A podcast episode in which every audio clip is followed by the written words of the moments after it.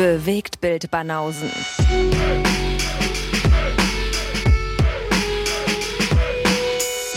Filme, Kino und Serien, bis ihr kotzt. Welcome to heaven, motherfuckers. Welcome to heaven, motherfuckers. Genau das. Man, aber wieder Musik im Hintergrund. Da kriegen wir auch wieder eine GEMA-Meldung jetzt. Na, ich glaube nicht, dass das gereicht Da hat. lief doch irgendwas, Alter. Tja, dann müssen sich die YouTube-Leute mal mit den Podcatchern irgendwie vorlieb nehmen. Und als ob es nicht genug wäre, als ob wir nicht schon genug risky äh, hier risky Business machen, haben wir noch den Typen eingeladen, der uns die erste GEMA-Meldung noch eingebracht hat, ja. Stimmt. Also wenn der hier anfängt Ja. zu singen, haben wir schon wieder die nächste, nächste Klage. Ja, dann hoffen wir mal, dass er heute nicht singt. Wir begrüßen mal wieder aufs Herzlichste den guten David. Ich sag, jetzt, ich, ich sag nichts mehr. Okay, das wäre auch mal ein spannender Gast, der einfach nur dabei ist, aber nichts sagt. Wäre ein bisschen langweilig, ja. Und außerdem ist es nicht der, Classic Day! den wir kennen. Ja, stimmt. Das stimmt. Bisschen Ra äh, Randale muss schon sein. bisschen Ramelei muss schon sein, wollte er sagen. Ja, äh, cool, dass ich wieder dabei sein Rambazamba. Es kommt mir ja vor, als wenn ich eine Rabimmel, Rabammel, Ja, Rabum. genau. Es gibt so viele Optionen, Guest. Ich konnte mich nicht entscheiden. Rambazamba in Mexiko. Klingt so ein bisschen wie so ein Du Rex bist, du bist der DJ. Rex Gildo 65, äh, 1965 Schlager. Rambazamba Ich- in Mexiko. Ich, ja, klingt gut. Oder? Ich höre ja viel Schlager zur Zeit. Guest schon wieder. I've been called the songbird of my generation. Ich singe ganz schön viel in letzter Zeit. Warum singe ich denn so viel? Ich kann es gar nicht. Ja, Du, mache habe ich mich auch gefragt. Ich mache auch Podcast. Ja, eben, stimmt. Ähm, was wolltest du sagen? Äh, ich habe gesagt, dass ich viel Schlager höre in letzter Zeit. Classic Day! Genau. Warum das denn? Meine Schwiegergroßeltern, die hören viel Schlager. Und da kommt man, wenn man ne, draußen im Garten sitzt und quatscht, kommt man nicht drum rum, dass da auch deren Mucke mal zwischendurch läuft. Oh fuck, Alter. Tanzt du da noch ein bisschen, oder? Nicht ein bisschen, ich tanze eigentlich immer. Classic Day! Hast du nicht, hast, hast du nicht auch gerade meinen Move zu deinem Gesang gesehen? Doch, doch, habe ich. Du hast hier Winding and Grinding. Hast du Ja. hier. Was mich übrigens zu der Erkenntnis führt, dass du vielleicht auch deinen Soundtrack, deinen Film-Soundtrack ein, einsingen solltest. Lass uns nicht damit anfangen, sonst landen wir wieder bei vier Stunden. Wenn wir bei dem Pitch von Carson auf dem Dach sind. Nee, Carson, Carson im Krieg, Entschuldigung. Ja, ja. Carlsons Krieg. Ja, Mann. Carsons Krieg, richtig. Ja, das hat schon wieder- hat- vom Krieg finde ich auch irgendwie lustig. Ja, es soll ja Das nicht ist der deutsche Verleihtitel. Sein. genau. Der, Deu Stimmt. der deutsche Verleihtitel ist ganz anders. Der ist äh, Rambazamba in Mexiko. Ich weiß, und so der, der internationale Titel Carlsons Krieg klingt halt so nach äh, Haneke oder sowas. Ja. Soll's ja auch. eben. Und dann der deutsche Titel. Rambazamba in Österreich. Vor allem Rambazamba in Mexiko, wo es nicht mal das Land damit was zu tun hat. So, das wäre Ja. irgendwann ein passender deutscher Titel. Hast du nicht gerade gesagt, wir sollten das Thema lieber überspringen, sonst wird es wieder eine Vier-Stunden-Episode? Ja, stimmt. Gut, dass du hier ein bisschen Ordnung reinbringst. Ey. Sehr gut. Typisch der Archivar hier. Äh, Classic Day! Machen wir es ein bisschen fixer als letztes Mal. Machen wir es ein bisschen fixer, genau. vorgenommen. Die Reihenfolge ist äh, Guest legt los, dann wie immer in der Mitte unser Gast. Ja. Und dann ich. Wir wollen uns ein bisschen beeilen, weil wir Vollidioten haben einfach mal in 15 Minuten fängt das Deutschlandspiel an und bis dahin wollen wir eigentlich durch sein hier mit dem Podcast. Äh, genau. Deswegen wollen wir uns ein bisschen sputen. Nee, es ging nicht Äh. anders. Lee hat Dreharbeiten, wir haben irgendwie Stress, wir sind beim Fantasy Filmfest die nächsten Tage. Also Ja. mussten wir es heute legen und machen so ein bisschen Watchparty. Haben auf laut Lust, den Fernseher zu laufen, also kann sein, dass wir hier. Den äh, nur einer sieht. ja, Aber cool, dass du es erwähnst, weil letztendlich, ne, Ja. für mich war das auch klar, dass ich mich gerne hier für die Hörerschaft opfer, obwohl Deutschland spielt. Das ist also krass. Guck ganz mal. klare Prioritätensetzung. Also wenn wir einen Ah. Live-Podcast hätten, würde ich vermuten, dass unsere Quote jetzt nach unten gehen würde, wenn wir, Ja, wenn wir wahrscheinlich. jetzt senden, aber man kann uns auch danach noch hören. Ja. Aber mal gucken, vielleicht ändert sich ja die Laune im Laufe, im Laufe des Podcasts. Wissen wir nicht. So, Dave hat ja nur ein, ein, äh, eine Sache heute mitgebracht, richtig? Mhm. Und wir haben zwei. Mhm. Deswegen, ähm, Du wolltest eh anfangen. ich wollte anfangen. Mhm. Na, dann machen wir das doch. Und du Dann, meinst, dass wir dann ihn einmal überspringen und ich direkt den nächsten bringen? genau, du bringst dann den nächsten und dann nehmen wir David in die äh, goldene Mitte dann als Halbzeit. Bringt Genau. er sein, sein Projekt. Macht Sinn. Also Okay. Guess Lee Icke, Ja. Guess Lee. Richtig. Okay. So ist der Plan. Also einfach hier rundherum. Mhm, mhm. Rum, rum, drum herum. Seid ihr bereit? Weiß ich noch nicht. Mal gucken. So, Ich enthalte mich. ich grüße Stefan an der Stelle, einen sehr treuen Hörer von uns. Der hat uns nämlich ein riesiges Filmpaket geschickt vor einiger Zeit. Und aus dem Filmpaket habe ich mir jetzt mal einen Film angeguckt. Und ähm, bringe aus dem Jahr 1952 den Film Verbotene Spiele. Ach, Mhm. Forbidden Games. Auch sehr hoch angesehen, natürlich in 1001 Movies You Need to See Before You Die. Roger Eberts Great Movie List ist der auch drauf. Und ähm, ist ein französischer Film. Den französischen Titel lasse ich mal schön unter den Tisch fallen, das kriege ich nicht hin. Ist aus dem Jahr 1952 und fällt unter Genre Komödie, Drama, Krieg. Da ich ja, Bist du sicher mit dem Kriegsfilm? ich muss, ja jetzt, ich muss mir jetzt verschiedene Kriegsfilme aus, verschiedenen, äh, aus den Genres angucken, ja, damit ich so ein bisschen Inspiration mir hole für mein Ja. Werk. Recherche. Ah. Sehr gut. Recherche, das ist wichtig, deswegen äh, ist das auch einer aus der Warte. hab grad nachgeschlagen. Krieg ist tatsächlich mit Okay, drin. sehr gut. Diesmal ist es mit drin, okay, schön. Ja. Ähm, ja, Komödie finde ich halt auch. Hast du ihn gesehen, David? Ich habe ihn nicht gesehen, nee. okay, ihr kennt ihn, ihr kennt ihn beide Nee. nicht. Okay, ich habe ihn in der Sammlung. Du hast ihn nicht von mir ausgeliehen. Das überrascht mich gerade. Hast du ihn selber oder? Na, sag mal, wo warst du denn jetzt vor einer Minute, als ich gesagt habe, wir haben ein Filmpaket gekriegt von Ach ja, Hörer? ja, ja. Alles klar. Ja, Ja. cool. Da war der Cool. drin. Na, sag mal. Kannst Kannst du du was? das verpassen? Meinst du, was Lee hier gesagt hätte zu mir, wenn ich einmal nicht hinhöre? Nicht, sch Mhm. nicht schreien, bitte. Nicht schreien. Äh, René Clement ist der Regisseur des Ganzen. Der war unter anderem auch Regisseur des gefeierten Films Nur die Sonne war ihr Zeuge. Ansonsten haben wir noch drei Autoren das äh, Buch adaptiert aus dem Jahr 1947 von François Boyer. Und derjenige war auch Oscar nominiert. Und ähm, ich steige mal direkt in die Handlung ein. Wir sind im Jahr 1940, der Zweite Weltkrieg tobt. Und wir haben eine Flüchtlingskolonne, die aus Paris äh, rausströmt und so durch die französische Provinz zieht, weil die da ihr Hab und Gut äh, verloren haben und weil die Stadt bombardiert wird. Und werden dann überrascht. Also du hast so Kutschen, wo die dann so ihr Hab und Gut draufgeladen haben. Da sind halt Familien, da sind ältere Leute.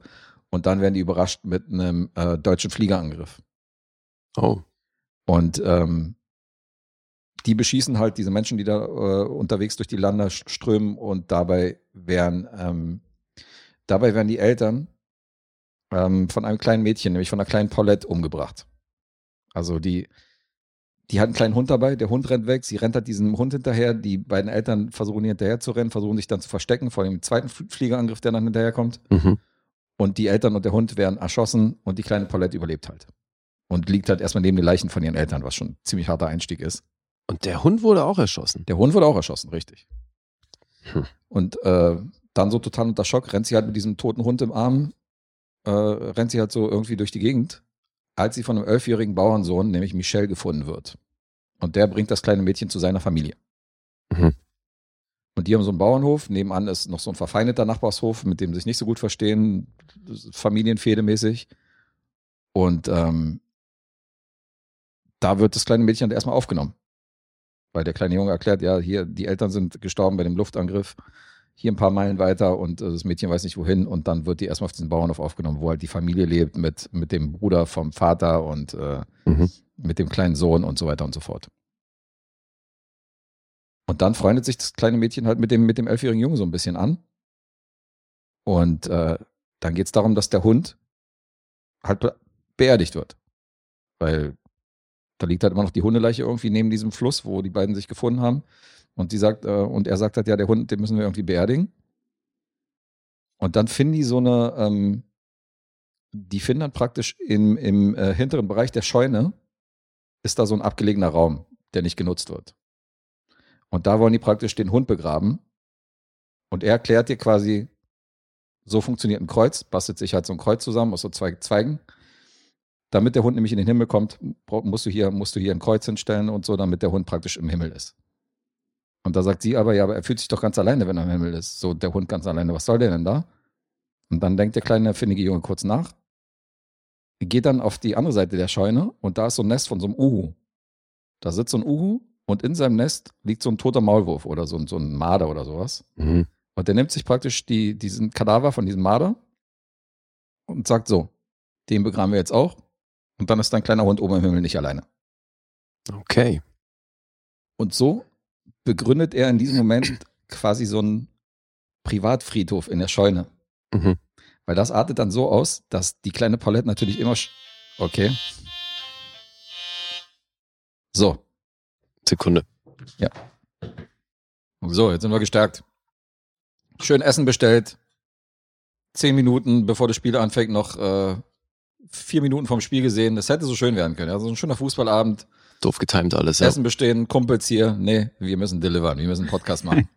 Wer hat sich denn das ausgedacht? ey? Ja. Und ich sitze auch noch im tiefen, äh, hier im toten Winkel. Also ich orientiere mich dann noch im Feuerwerk draußen, wenn da irgendwas knallen sollte. Dann, Ja, äh, genau. dann springe ich kurz auf und guck, was da los Wir ist. könnten da einen Jetzt, Spiegel äh, für dich Ich wollte gerade sagen, zu deiner Linken auf deinem Schreibtisch steht doch jetzt ein Spiegel, den kannst du umplatzieren. Ja, viel Spaß beim Umrücken meiner Möbel. So. Nee, ich hätte dir Darf aber, ich? ich könnte dir tatsächlich dort einen Spiegel hinstellen.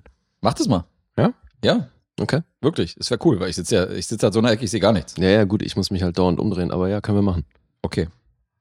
Yay, Lee räumt seine Bude um. Oder Lee hatte einfach nur Angst, dass wir wirklich die Kommode hier nehmen und tragen die rum.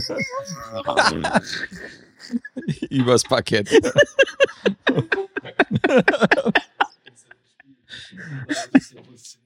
Ach, wie geil.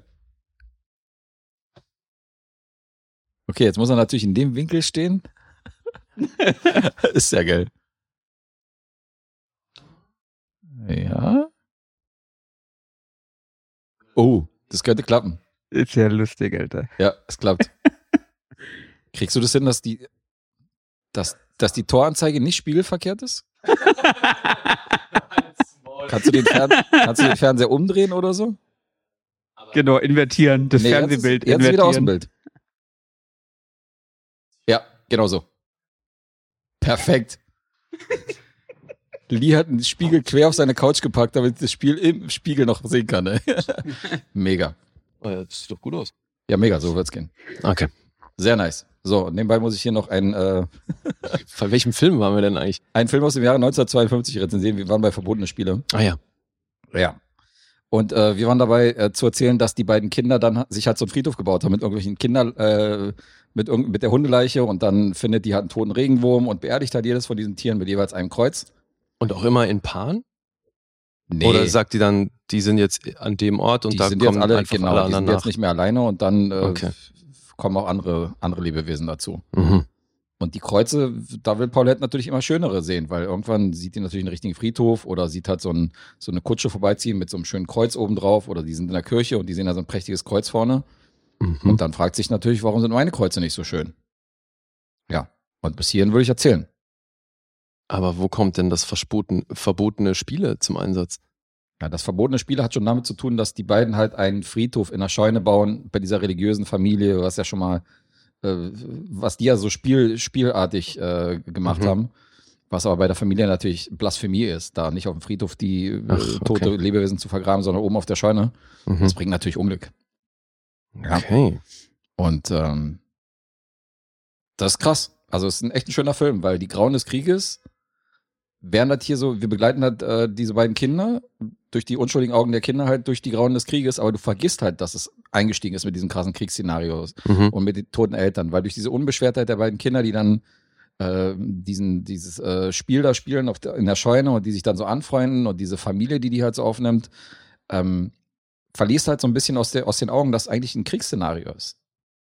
Und äh, die Familie ist zwar extrem religiös, aber ähm, also das spielt definitiv auch eine Rolle im Film, aber ist ein toller Film, also hat sehr viel Herz. Und ähm, ich finde es halt gut, dass du fast vergisst, dass es so ein Kriegsszenario ist, aber irgendwann holt die Realität halt jedes Spiel oder jede, jedes Szenario halt ein. Und dann ähm, muss man halt den Grauen des Krieges wieder so in die Augen schauen. Und das ist ein, ist ein guter Film, wirklich. Hat mir gefallen. Ist der schwarz-weiß? Der ist schwarz-weiß, ja. Ja. Okay, ich kann mir noch nicht so richtig was unter der Tonalität vorstellen. Weil das klingt an manchen Stellen auch so, als könnte es ein Kinderfilm sein. Mhm. Nein, für einen Kinderfilm ist das ein bisschen hart hier, was man hier vorgesetzt kriegt. Also es ist, äh, würde ich sagen, nicht ein Kinderfilm. Das ist ein, ähm, das ist ein äh, Kriegsdrama, aber mit leichten Momenten.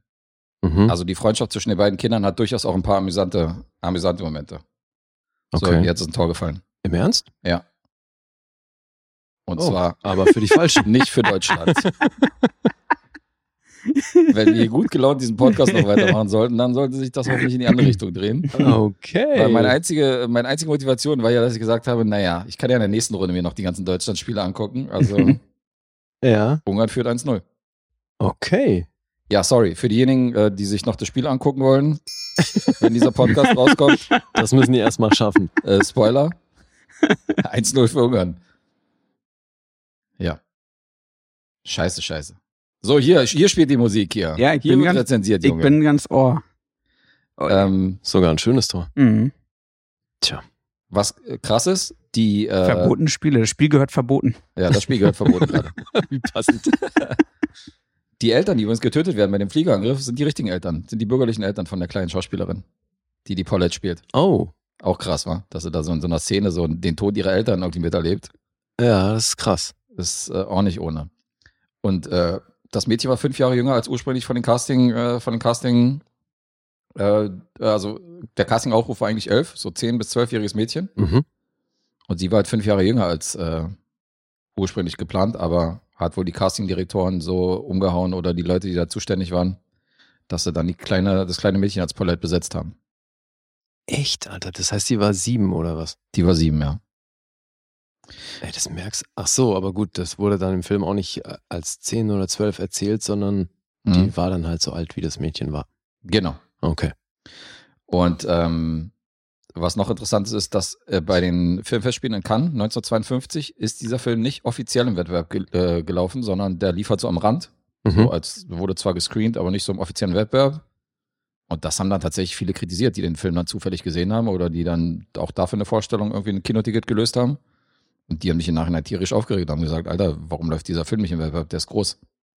Hm. Und später kam der dann äh, tatsächlich zu, zu ansehnlichen Ruhm, weil in vielen Kritikerkreisen und auf vielen Listen äh, gilt dieser Film als Must-See.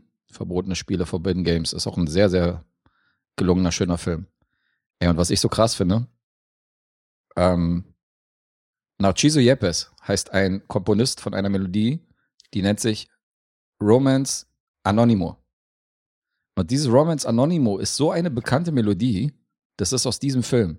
Du hörst im Vorspann schon diese bekannte Melodie, das ist so, ein, so eine Gitarrenmelodie, Mhm. wo ich nie wusste, wo das her ist. Ich dachte, das ist irgendeine bekannte Melodie von irgendwoher.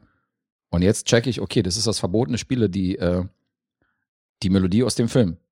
Und die ist, hörst du auch im Score die ganze Zeit. Und die habt, habt ihr hundertprozentig schon mal alle tausendmal gehört. Also, Du hast ja gerade eine Karriere, Zweitkarriere als Sänger am Laufen. Kannst du mal die Melodie Alter, nein. Es ist so klar, aber ich finde es fair, dass er es macht, weil, also, hätte ich das Ding erzählt, hättest du mich natürlich gefragt, ob ich das mal kurz singen kann. Nein, äh, man kann es nicht erkennen, wenn ich es nachsinge, fürchte ich. Fürchtet er. Warum haben wir es nicht gesampelt? Guess. Es Aber war, du kannst es es doch war, nachsingen. es war auch viel mehr einfach. Sing doch selber nach. Ja.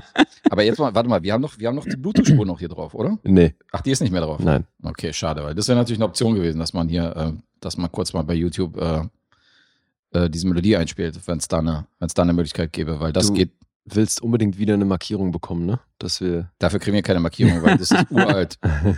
Also, Naja, 52. Wann, wann erlischt Urheberrecht? Ich glaube, bei Mucke ist es Nee, doch- das ist aber, guck mal, das ist, eine, das ist eine ganz bekannte Melodie von früher. Und wenn du YouTube googelst, hast du ja keinen Künstler davon. Sondern du hast irgendwelche Gitarrenheinis, die die Melodie halt nachspielen. Dafür gibt's ja keine GEMA-Markierung. Das sind ja keine bekannten Künstler, die diese Melodie spielen. Das ist so wie wenn du, wenn hier die Wiener Philharmoniker irgendwie so ein Stück Mhm. von, von Beethoven gerade aufführen. Also das ist, äh, es gibt ja keinen, Also wenn, dann dürften nur die YouTube-Nachspieler belangt werden. äh, ja, entweder so oder die, oder die zeigen uns an und sagen, ey, was habt ihr hier in eurem Podcast meine, meine Gitarrenstunde, meine Gitarrenstunde mit eingebaut? Na, gucken wir nochmal. Romance Anonimo.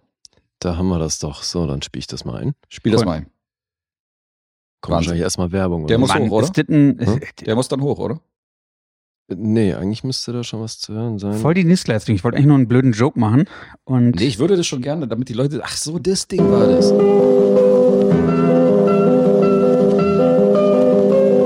Okay, tatsächlich, ja. ja, Oder? Ja, ja klar. okay. Ja, Ja. klar, kennt man. Okay. Das kann ich übrigens auch auf der Triangel nachspielen. hört man, hört man, oder? Ich Das sag ja, du solltest auch bitte deine Filmmusik selber komponieren, wenn du den Film drehst. Und selber einspielen offenbar. Ja. Ey, ich mach alles, ja. Ich werde so ein Austin Du Wells bist auf jeden der Fall, Clint Ja. Eastwood. Ja, Austin drehe. Wells, Clint Eastwood, alles in einem. So sieht's aus. Ja, super bekannte Melodie. Und als der Film anfing, dachte ich so, ach krass, da ist es raus. Und äh, die taucht dann ab und zu auch im Score auf.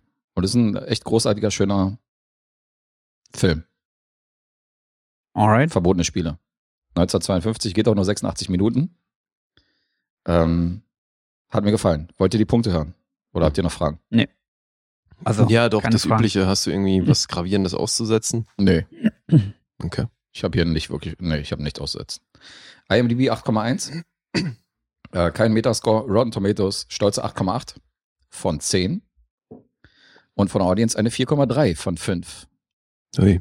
Und auch die Hater von Letterboxd sind hier bei einer 4,0. Mhm. Also angetan bei diesem französischen Drama aus dem Jahr 1952. Okay. Dave, du darfst vorlegen. Ich sage, Guess ist bei 8,5. Das hätte ich auch gesagt. Klingt ziemlich genau nach 8,5. Ich bin tatsächlich sogar bei einer 9. Ui, ui, ui, ui, ui, ui. 9 Punkte für verbotene Spiele. Okay. Klingt doch irgendwie nach einem beschissenen Porno, wa? Verbotene Ja, Spiele. zumal jetzt ist mir gerade aufgefallen, Dave hätte ja gar nicht mitraten müssen, ne? So, oder? naja, gut, ja, mir ist wurscht, könnt ihr auch streichen. Doch, Dave Ich muss verliere. mitraten. Der Ich halt verliere Vorteil sowieso. heute, weil er halt nur, weil wir halt nur einmal raten bei ihm. Ich verliere ja sowieso, ne? Stimmt, du verlierst sowieso. Mir ist egal, rate einfach mit. Wir gucken mal, ob wir es zählen. ja, aber wenn wir bei ihm einmal weniger raten, haben wir doch den Vorteil, nicht er. Noch besser. Wir haben den Vorteil. Stimmt. Ich sag ja, ich verliere ja sowieso. Noch besser. Geil. Okay, dann Dave. Nein, Und dann Icke. hat er schon wieder vergessen. Kurz mal gegessen, zwischendurch schon wieder die Reihenfolge Nee, vergessen. Alter, die Reihenfolge ist so. Ach so, aber du Nein, meinst, weil wir jetzt, weil wir so. ja einen überspringen. Ja, ja, Ja, okay. weil wir doch hast in die Mitte nehmen. kurz mal gegessen, ey, da ist dazwischen eine Menge passiert. Ja, da ist ein Tor gefallen. Eben. Gut, dann sprechen wir jetzt über einen Film, von dem ich glaube, dass ihr ihn beide gesehen habt. Trotz 1-0 Rückstand hoffe ich, du kommst jetzt mit einer Komödie. Aber wir lassen uns die gute Laune hier nicht versauen. Auf gar keinen Fall. Ist es eine Komödie? Ist es ein ungarischer Film? nee. Na, ungarischen Film dürftest du jetzt nicht bringen, Alter. Das wäre echt. Komödie steht hier auch mit im Genre, aber da gibt's einige von. Action, Adventure, Comedy, Sci-Fi und Thriller stehen hier im Genre. Okay. Aus England, ziemlich, äh, hat einen ziemlichen Indie-Touch von Joe Cornish, Attack the Block. Ah ja. Mhm. Ah ja, Ah ja, verhaltene hab, hab Begeisterung. Ich, hab ich gesehen. habe ich auch gesehen. Wunderbar. Siehst du, wusste ich doch. Da lag ich zumindest schon mal damit richtig. Mhm. Aber offenbar habt ihr den nicht, mochtet ihr den nicht so. Ach doch, der war schon nett. Der war schon nett. Na, immerhin. Naja, Verhalten, verhaltene Unter, verhaltenes Entertainment bei mir. Ist das Okay. wieder so ein Ding, wo du irgendwie vorher so einen russischen Science-Fiction-Film gesehen hast und gesagt hast, du willst jetzt wieder was Leichtes oder? Im Gegenteil. Also zum einen kannte ich den schon. Ach, du kanntest den schon. Ja, ja. Magst du den, ja? Ich mag den sehr sogar. Da bin ich sehr gespannt auf deine Ausführungen. Bei mir war es so Medium. Okay, krass. Mhm. Nee, also, das überrascht mich jetzt gerade. Echt, du mochtest den nicht? Ja, das ist jetzt wieder schon zu viel des Guten, wenn du sagst, ich mochte den nicht, aber war so ein Sechs-Punkte-Ding halt. Wow. Glaube ich. Ich gucke nochmal bei Letterboxd, aber ich habe ihn mir nicht Ja. mal gekauft. Insofern ist schon mal kein gutes Zeichen. Mhm. Ich habe auch gerade nochmal geguckt. Ich war auch bei sechs Punkten. Ja, gut. Dann sind wir auf einer Okay, Wellenlänge. Was ist denn mit euch los, ey? Na gut. Äh, ich finde, der Film hat sehr viel Herz. Aber dazu wahrscheinlich ein bisschen später mehr. Mhm. Ich erzähle mal kurz, worum es geht. Bei Attack the Block verfolgen wir zuerst eine junge Frau, die abends auf dem Weg nach Hause ist und überfallen wird von einer Gang bestehend aus Teenagern. Die nehmen der halt ähm, Schmuck und Geld ab und werfen sie dann auf den Boden und gehen. Mhm.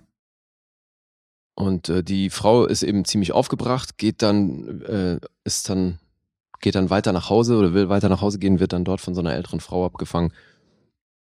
Ähm, und so ein bisschen aufgepäppelt, weil die halt völlig durch den Wind ist.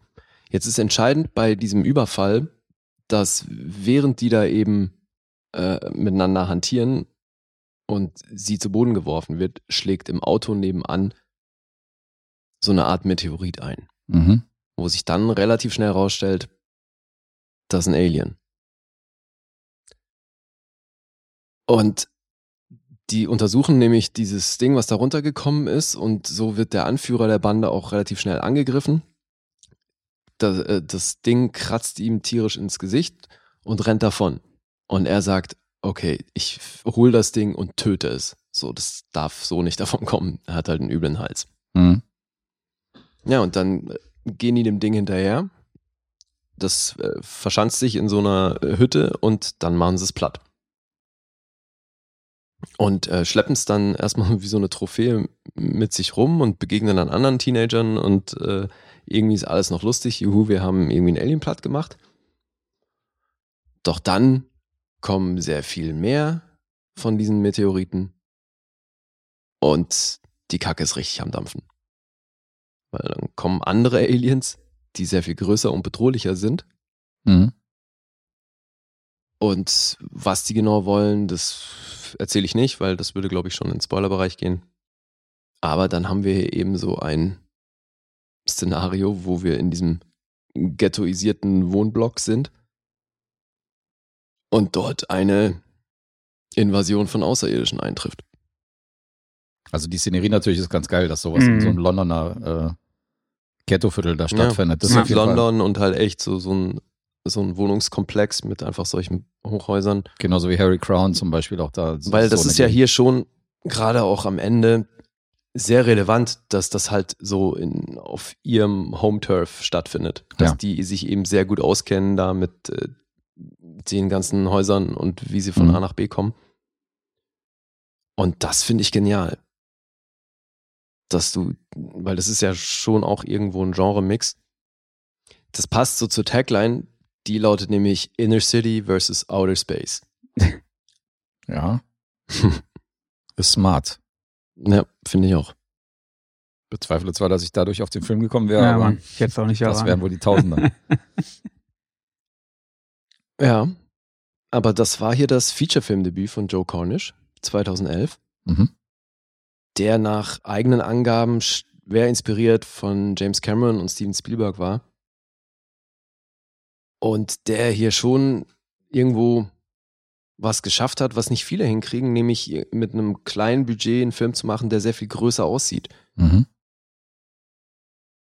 Und ja, dialogmäßig war er wohl inspiriert von, von Larry Clark, ne, Clark Kids, weil die Art und Weise, wie die Teenager hier miteinander sprechen und dann eben auch mit Mädels, die sie da treffen und diese ganze Handhabung von Dialog in dem Film finde ich ziemlich cool und da merkt man auch, dass da von Seiten Cornish eine Menge Arbeit investiert wurde.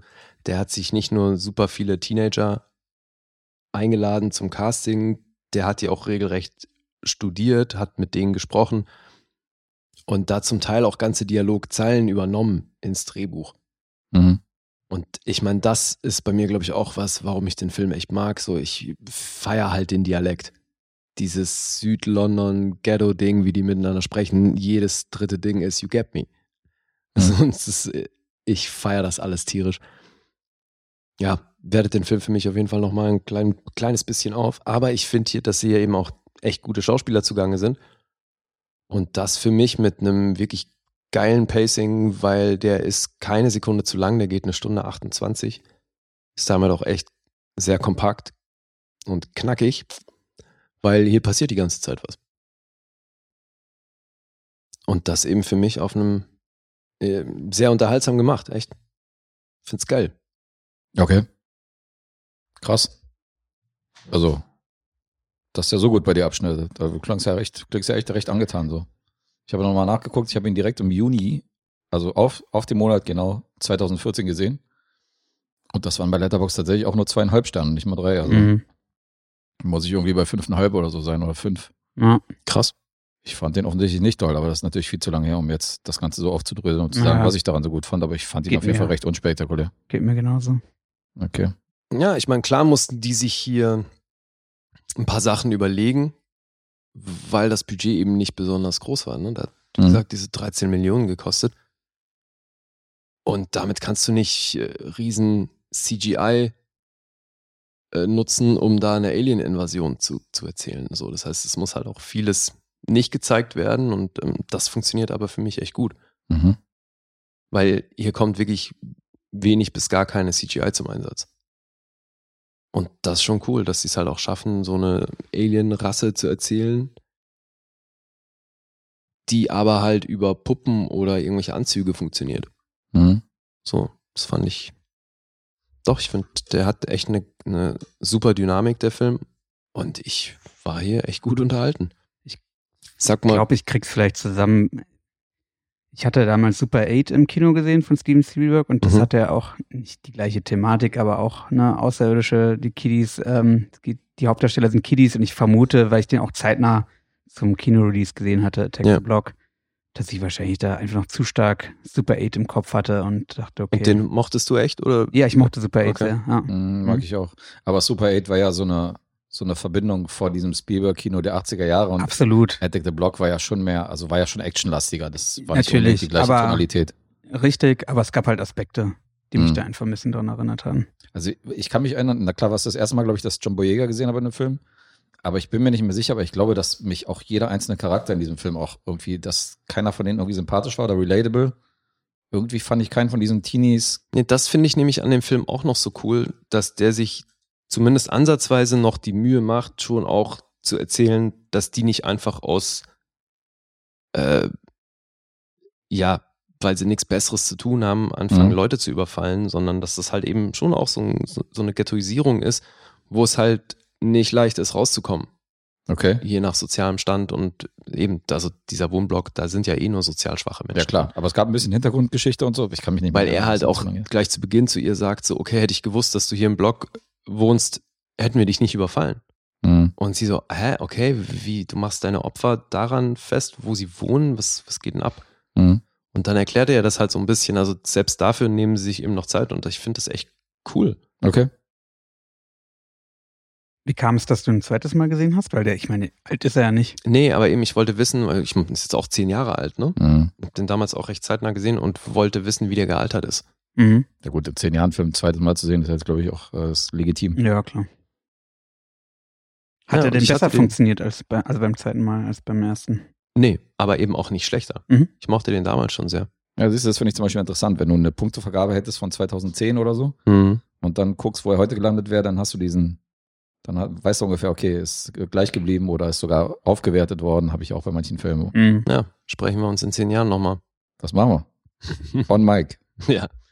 Aber um nochmal kurz auf John Boyega zu kommen, der hier eben den Anführer der Truppe spielt, Moses. Mhm. Die meisten dürften ihn aus dem Star Wars-Universum kennen. Das war hier aber schon auch eins seiner ersten Dinger, weil der hat hier auf eben eine, eine Anzeige reagiert, Mhm. die online geschalten wurde, weil sich der Regisseur eben hier wirklich 1500 Kinder angeguckt hat. Mhm. Und die erzählen ja, dass sie sehr jung sind. Ne? Also John Boyega spielt hier einen 15-Jährigen. Der zwar, heißt zwar, er wirkt älter, aber der kann hier auch noch nicht wirklich alt gewesen sein. Ja, stimmt. Und die Frau, die eben überfallen wird, die aber dann durch diese Invasion schon auch über den Rest des Films eine Rolle spielt, Sam, die wird gespielt von Jodie Whittaker. Die dürften die meisten Doctor Who-Fans kennen, Mhm. aber hat auch eine Episode Black Mirror gedreht oder bei Broadchurch war sie länger am Start. Also die könnte man auch kennen. Was mich ja so ein bisschen wundert, der Junge, der hier Pest spielt, Alex Ismail, der hat ja sein Debüt gegeben, hat aber seitdem wenig gemacht. Bis fast gar nichts. Okay. Und das finde ich krass, weil der ist mir eher echt positiv aufgefallen. Ich fand den geil. Der ist so ein bisschen drüber in der Figur, aber das funktioniert für mich echt gut. Ganz im Gegenzug dazu, der hier Dennis spielt, Franz Dormay heißt der, der Mhm. hat schon bei Edge of Tomorrow dann mitgespielt. Bei The Gentleman war, war der dabei. Und jetzt in dieser Serie Legends of Tomorrow hat er auch eine durchgehende Rolle. Also der hat eigentlich, von John Boyega mal abgesehen, die Mhm. größte Karriere hier aus dem Ding gemacht. Mhm. Und dann haben wir in der Nebenrolle hier noch Nick Frost, Ah, ja. der hier so einen Wheat-Ticker spielt. Natürlich. Nick Frost darf in keinem UK-Film fehlen. Ja, der hat ja schon auch ein Herz für Science Fiction, das hat man ja schon gesehen. Ja, das stimmt. Die äh, Cornetto-Trilogie, der Abschluss, Mhm. geht ja durchaus auch in den Bereich. Stimmt, den könnte ich eigentlich auch mal wieder hier bringen. Den, den, der fehlt mir ja noch. Ach, den hast du noch nicht Ja, gesehen? den habe ich noch nicht gesehen. Okay, krass. Ja, da hast ja dann, da hast ja noch das Science-Fiction-Thema zu dem, zu dem äh, gefeierten Schauspielduo und zu dem Regisseur noch dazu. Ja, ja, der stimmt. Sollte demnächst mal dran sein. Okay. Attack the Block. Dann mal zu den Zahlen, wenn ihr keine Fragen mehr habt. Nö, erstmal Mhm. soweit. Fein. Der ist ab 16 freigegeben, ne? Okay. Schon auch lustig. 6,7 gibt's auf IMDb. Metascore liegt bei 75. Auf Rotten Tomatoes gibt's von der Kritik passenderweise 7,5 und vom Publikum 3,7 auf Letterbox ist er dann doch immerhin bei einer 3,6. Mhm. Und jetzt ist dran Guess. Ich bin dran. Mhm. Dann sage ich eine 8. Okay. Ich sag eine 7,5. Ich bin bei 9. Wow. Tja. Anderthalb Miese für Dave und Alter ein Schwede. Miese für Guess. Uiuiuiuiui. Wie viel hat Lee der Taschendiebin gegeben? Eine 9? Ja. Genauso viel. Alter Schwede. Ähnliche Liga. Ähnliches Meisterwerk. Mhm.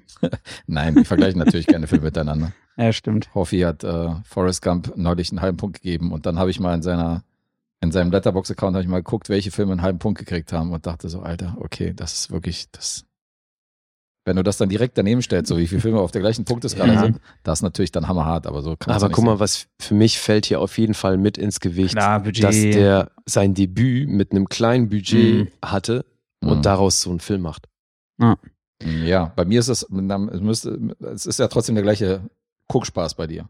Das heißt, wenn er ein kleines Budget gemacht hat und daraus einen guten Film gemacht hat, dann muss dieser Film genauso ein Neun-Punkte-Film sein. Also er kriegt nicht mehr Punkte dafür, meine ich damit, finde ich. Oder Äh, wirkt sich nee, das auf die Punkte aus? Weil Nö, nö, die klar Punkte nicht. sind ja, wie du ihn findest. Ja, ja, eben.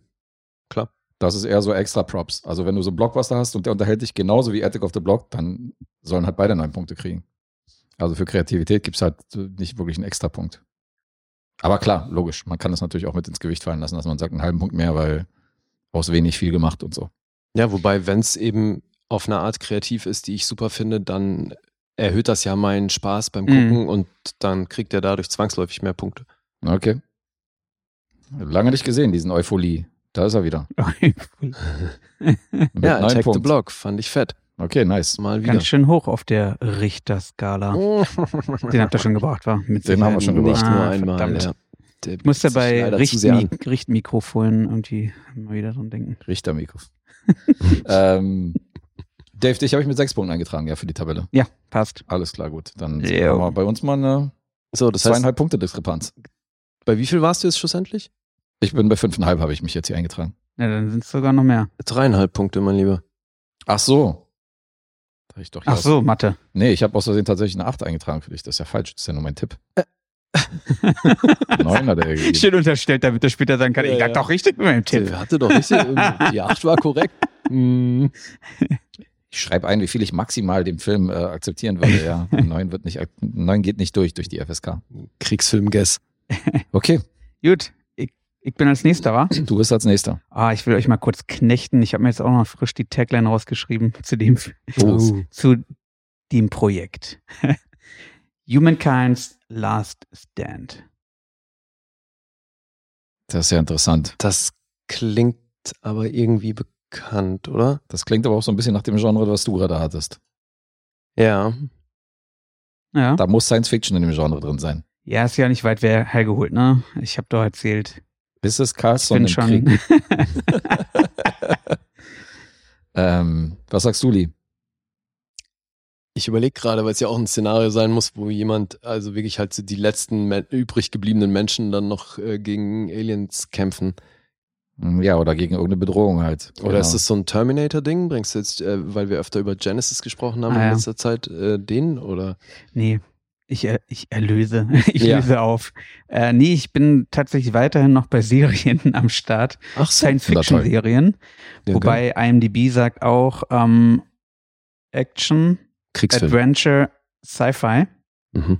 Ähm, ich habe mir das erste Mal im Leben V, die außerirdischen Besucher, Uh, Alter, Oh, da wäre ich ja nie drauf gekommen, ey. angeguckt. Die habe ich ja auf VHS noch gesehen, Alter. ich wollte mich gerade fragen, kennt ihr die? Ich habe Ja, den nie Mann. gesehen. Okay, Doch, ich habe die geliebt damals. okay. Also ich war ja noch nicht alt genug, um in die Videothek zu gehen. Ja. Ich habe meinen Vater dann, als ich die erste Folge, Mhm. da waren ja immer, glaube ich, so zwei Folgen auf einer VHS. Mhm. Da hab ich meinen Vater angebettelt und habe jetzt in die Videothek getreten, damit er mir die nächsten Teile mitbringt, so, weil ich wollte wissen, wie es weitergeht. Wie viele Folgen waren das?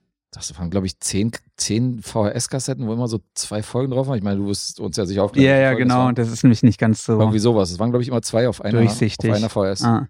Wissen, wissen unsere Hörer überhaupt, was eine VHS ist, von der wir die ganze Zeit reden? Ja, stimmt. Wer sind diese VHS? Ja. Wofür Was- stehen die überhaupt? was- Wo was- kann man die wählen? Genau, was für eine Partei ist das? Video Home System.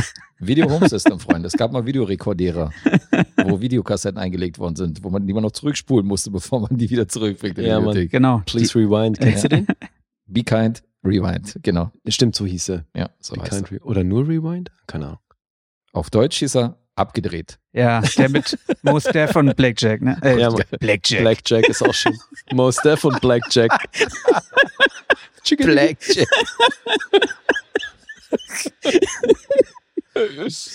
Ah, wie ist jetzt wirklich selber drauf gekommen? Ja. Ich glaube, wir verlieren ein paar Hörer, dass wir gerade bei einem 1 zu 0 Rückstand für Deutschland äh, auf der Kippe hier noch so gute Laune versprühen. das stimmt.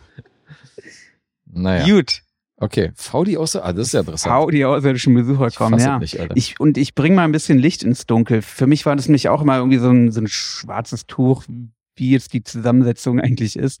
Bei IMDb sind es äh, tatsächlich drei einzelne Einträge. Und zwar ähm, gibt es die Miniserie von 1983, die den Originaltitel V, also wie, trägt. Mhm. Ähm, Deutsch übersetzt Achso, nur wie? Das nur war's. wie, nur wie, Mhm. genau. Ähm, mit dem deutschen Verleihtitel V, die außerirdischen Besucher kommen. Mhm. Dann gibt es die nächste Miniserie, die 1984 produziert wurde. Ähm, Originaltitel ist wie The Final Battle. Und da gab es noch Mhm. den Sequel-Film. Und warte, W. warte, warte, warte. W. Ja, du Schätzchen. genau, auch, auch, auch da ist der deutsche Verleihtitel V, die außerirdischen Besucher kommen. Aber jetzt warte mal, durch den Einwurf von Guest habe ich Ja. den Faden verloren. ich fange nochmal an. nein, die zweite, also am, am Anfang meintest du Serie, drei, Miniserie, Miniserie, 83. Miniserie, genau. Wie viele Folgen hatte die? Die hatte ähm, zwei Episoden, wobei die für die TV-Ausstrahlung vier daraus gemacht haben. Okay. Die hatte eine Gesamtlänge von drei Stunden, 17 Minuten. Okay. So. Und die zweite? Danach kam ähm, wie The Final Battle von 84, also ein Jahr später. Die hatte dann schon drei Episoden, beziehungsweise halt fürs TV auf sechs runtergeschnitten. Mhm. Hatte eine Laufzeit von viereinhalb Stunden. Mhm. Okay. Und dann gab's produziert von 84 bis 85 ähm, dann wieder eine, Ser äh, eine Serie mit 19 Episoden, wo eine Folge 42 Minuten ging. Die hieß dann auch wieder wie im Original. Und auf Deutsch V, die außerirdischen Besucher kommen zurück. Mhm. Und im Original hieß die aber auch, Auch, einfach nur wieder nur wie. Aber Genau. Dann, das heißt, Und letztendlich ist es aber immer dann eine Fortsetzung. Es ist insgesamt eine Fortsetzung. Da die, die ganzen äh, Folgen reihen sich von der Geschichte her nahtlos aneinander an. Das Ah, ja. war ernsthaft eine Erstsichtung von dir jetzt, ja? Ja. Ja. Krass, okay. Ja, das Mann. ist echt hart. Also ich kann mir nicht vorstellen, wenn man den jetzt zum ersten Mal sieht, dass man, dass das noch irgendwie. Also damals war es geil, aber dass das jetzt noch funktioniert als Erstsichtung, da bin ich ja mal gespannt. Ja, berechtigter Einwand. Also ich, ich will jetzt gar nicht nochmal die, die Interstellar-Geschichte von Natalie auftischen. Aber ich kam auf jeden Fall mit dieser Serie an, äh, produziert von Warner. Und es gibt eine schicke DVD-Box, die ich mein eigen nennen darf. Und ähm, ja, ich dachte, okay, cool. Äh, hat ja eine passable IMDb-Bewertung. Schmeißte mal die erste Disc rein und Natalie hat sich auch dann tatsächlich die erste Episode, also die ersten anderthalb Stunden gegeben und meinte dann, den Scheiß kannst du alleine weitergucken. okay. Vernichtendes Urteil. Also habe ich mir die, also habe ich mir alle Episoden alleine angeguckt in meinem traurigen Kämmerlein. Hat David den, Tapfer. hat David den hier gemacht? Dich zwingt keiner hier zu bleiben, Freundchen. Keiner. Und wenn ich dich mal daran erinnern darf, ja, du hast das Gespräch hier angefangen. Ja. Ja, Hast du weggeschickt. Ja nie war eher andersrum. Hat Sie, sie- sie, sie- hat das Wohnzimmer bekommen und ich habe oben auf dem Dachboden weitergeguckt. Ja, klang gut, stimmt auch wieder. Ja.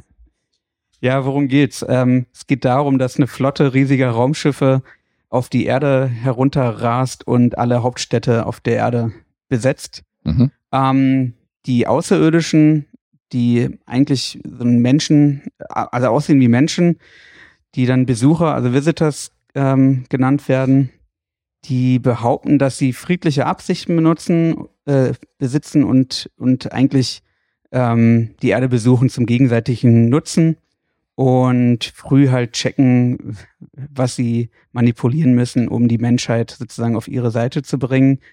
Und ähm, tatsächlich sind es aber so reptiloide Geschöpfe in menschlicher Haut, Ja, ähm, was keiner checkt. Ähm, da gibt's dann halt auch das Cover von der DVD, da sieht man dann halt einen von diesen, diesen Außerirdischen.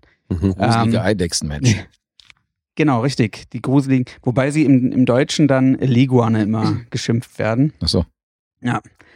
Ähm, und die Bewohner der Erde sollen halt aber eigentlich eher als Nahrung dienen. Und als Delikatesse für diese Außerirdischen dienen halt Mäuse, um so ein bisschen, ne, die als ja, schlechte Esser darzustellen, weil sonst kann man sie halt nicht unterscheiden mit ihrem menschlichen Aussehen.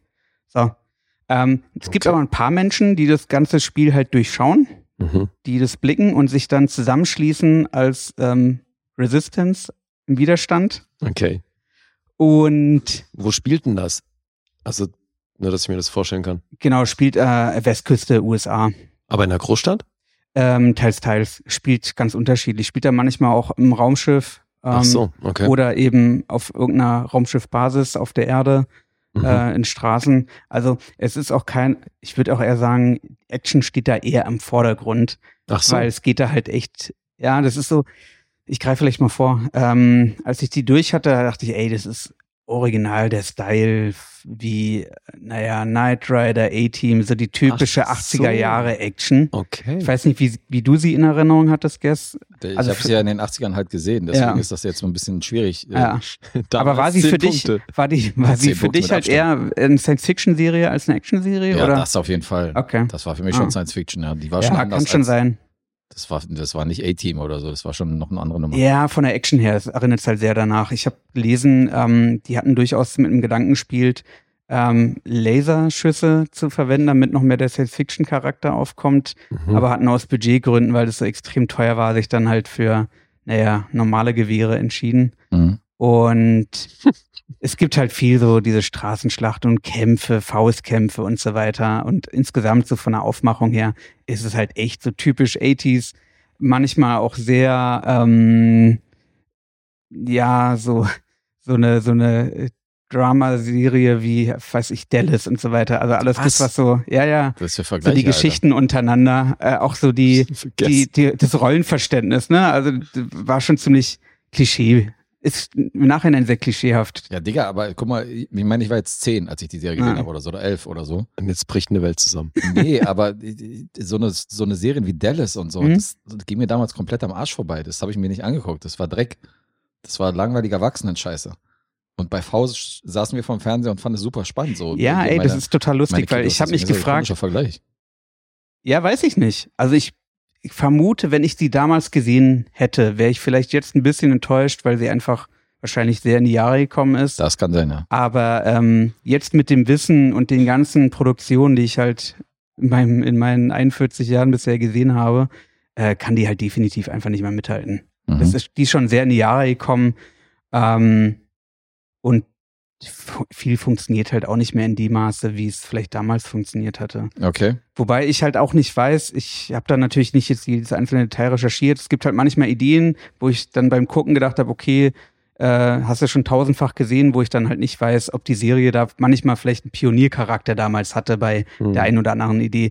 Ich vermute halt eher nicht, weil ähm, ursprünglich sollte das, ähm, also die Geschichte auch dann mit dem Widerstand und so weiter und die Außerirdischen haben halt so ein Hoheitszeichen, was so ein bisschen so einen Hakenkreuzcharakter symbolisiert Okay. und auch die, ne, die Unterdrückung der Menschheit. Also ursprünglich war das ähm, geplant als Serie, ähm, um so eine ja, Parallele zur Nazi-Zeit eben zu zeigen. Also auch mit einer, mit einer, ich sag mal, Rasse, die halt die Menschheit unterdrückt. In der Botschaft, ja.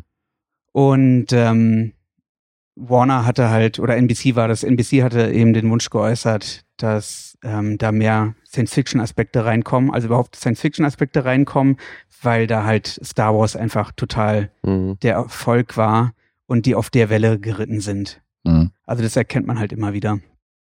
Aber das war halt für mich auch der positive Aspekt in der Serie, die mich halt eine Menge abgewinnen konnte, wenn man das halt so unter diesem Gesicht, Gesichtspunkt sieht, ähm, Parallelen zur Nazi-Zeit zu schaffen, einfach mit diesem, mit dieser parallelen Geschichte, äh, die Widerstand, da gibt's auch relativ am Anfang. Ähm, einen älteren Typen, der eine Nebenrolle hat, der eben ähm, einen Migrierten spielt, einen migrierten Juden, der aus dem Dritten Reich äh, entkommen ist, wo dann später rauskommt, dass seine Frau eben auch im Konzentrationslager umgekommen ist und der dann halt so die Kiddies, den Kiddies nochmal zeigt, ähm, ähm, wie man da die Plakate von den Aliens, die halt äh, so, so äh, positive Botschaften unter die Menschen streuen, äh, denen halt zeigt, was da raufzukritzeln ist. Das wirkt dann halt immer wieder ganz interessant und nett gemacht. Ähm, genau, und, und das V, also für die Serie, kommt halt daher, man sieht da am Anfang ähm, so Kiddies, die vom Plakat stehen und er sprüht da ein V halt drüber, Mhm. was für Victory steht. Und das ist dann quasi auch das Logo von dieser Serie gewesen Okay. und, und titeltragend. Ja. Wobei natürlich die außerirdischen Besucher kommen an das Vorrat, so Visitors. ja, genau. Das hat damit wahrscheinlich gespielt. Ja. Mhm. Also es gab ja in den 80ern einige von diesen Filmen, wo man so damit spielt, dass eine fremde Rasse auf der Erde sich stationiert. Ich weiß nicht, ob ihr Space Cop LA noch kennt. ja, klar. Alienation mit James Caan. Der war später, ja. Genau, wo er auch mit einem, mit einem Alien-Typen auf, äh, auf Streife geht. So, die spielen halt beide Bullen so. Also die Aliens sind halt etabliert auf der Erde, aber Mhm. werden halt immer noch angefeindet so rassistisch, weil es sind ja keine Menschen.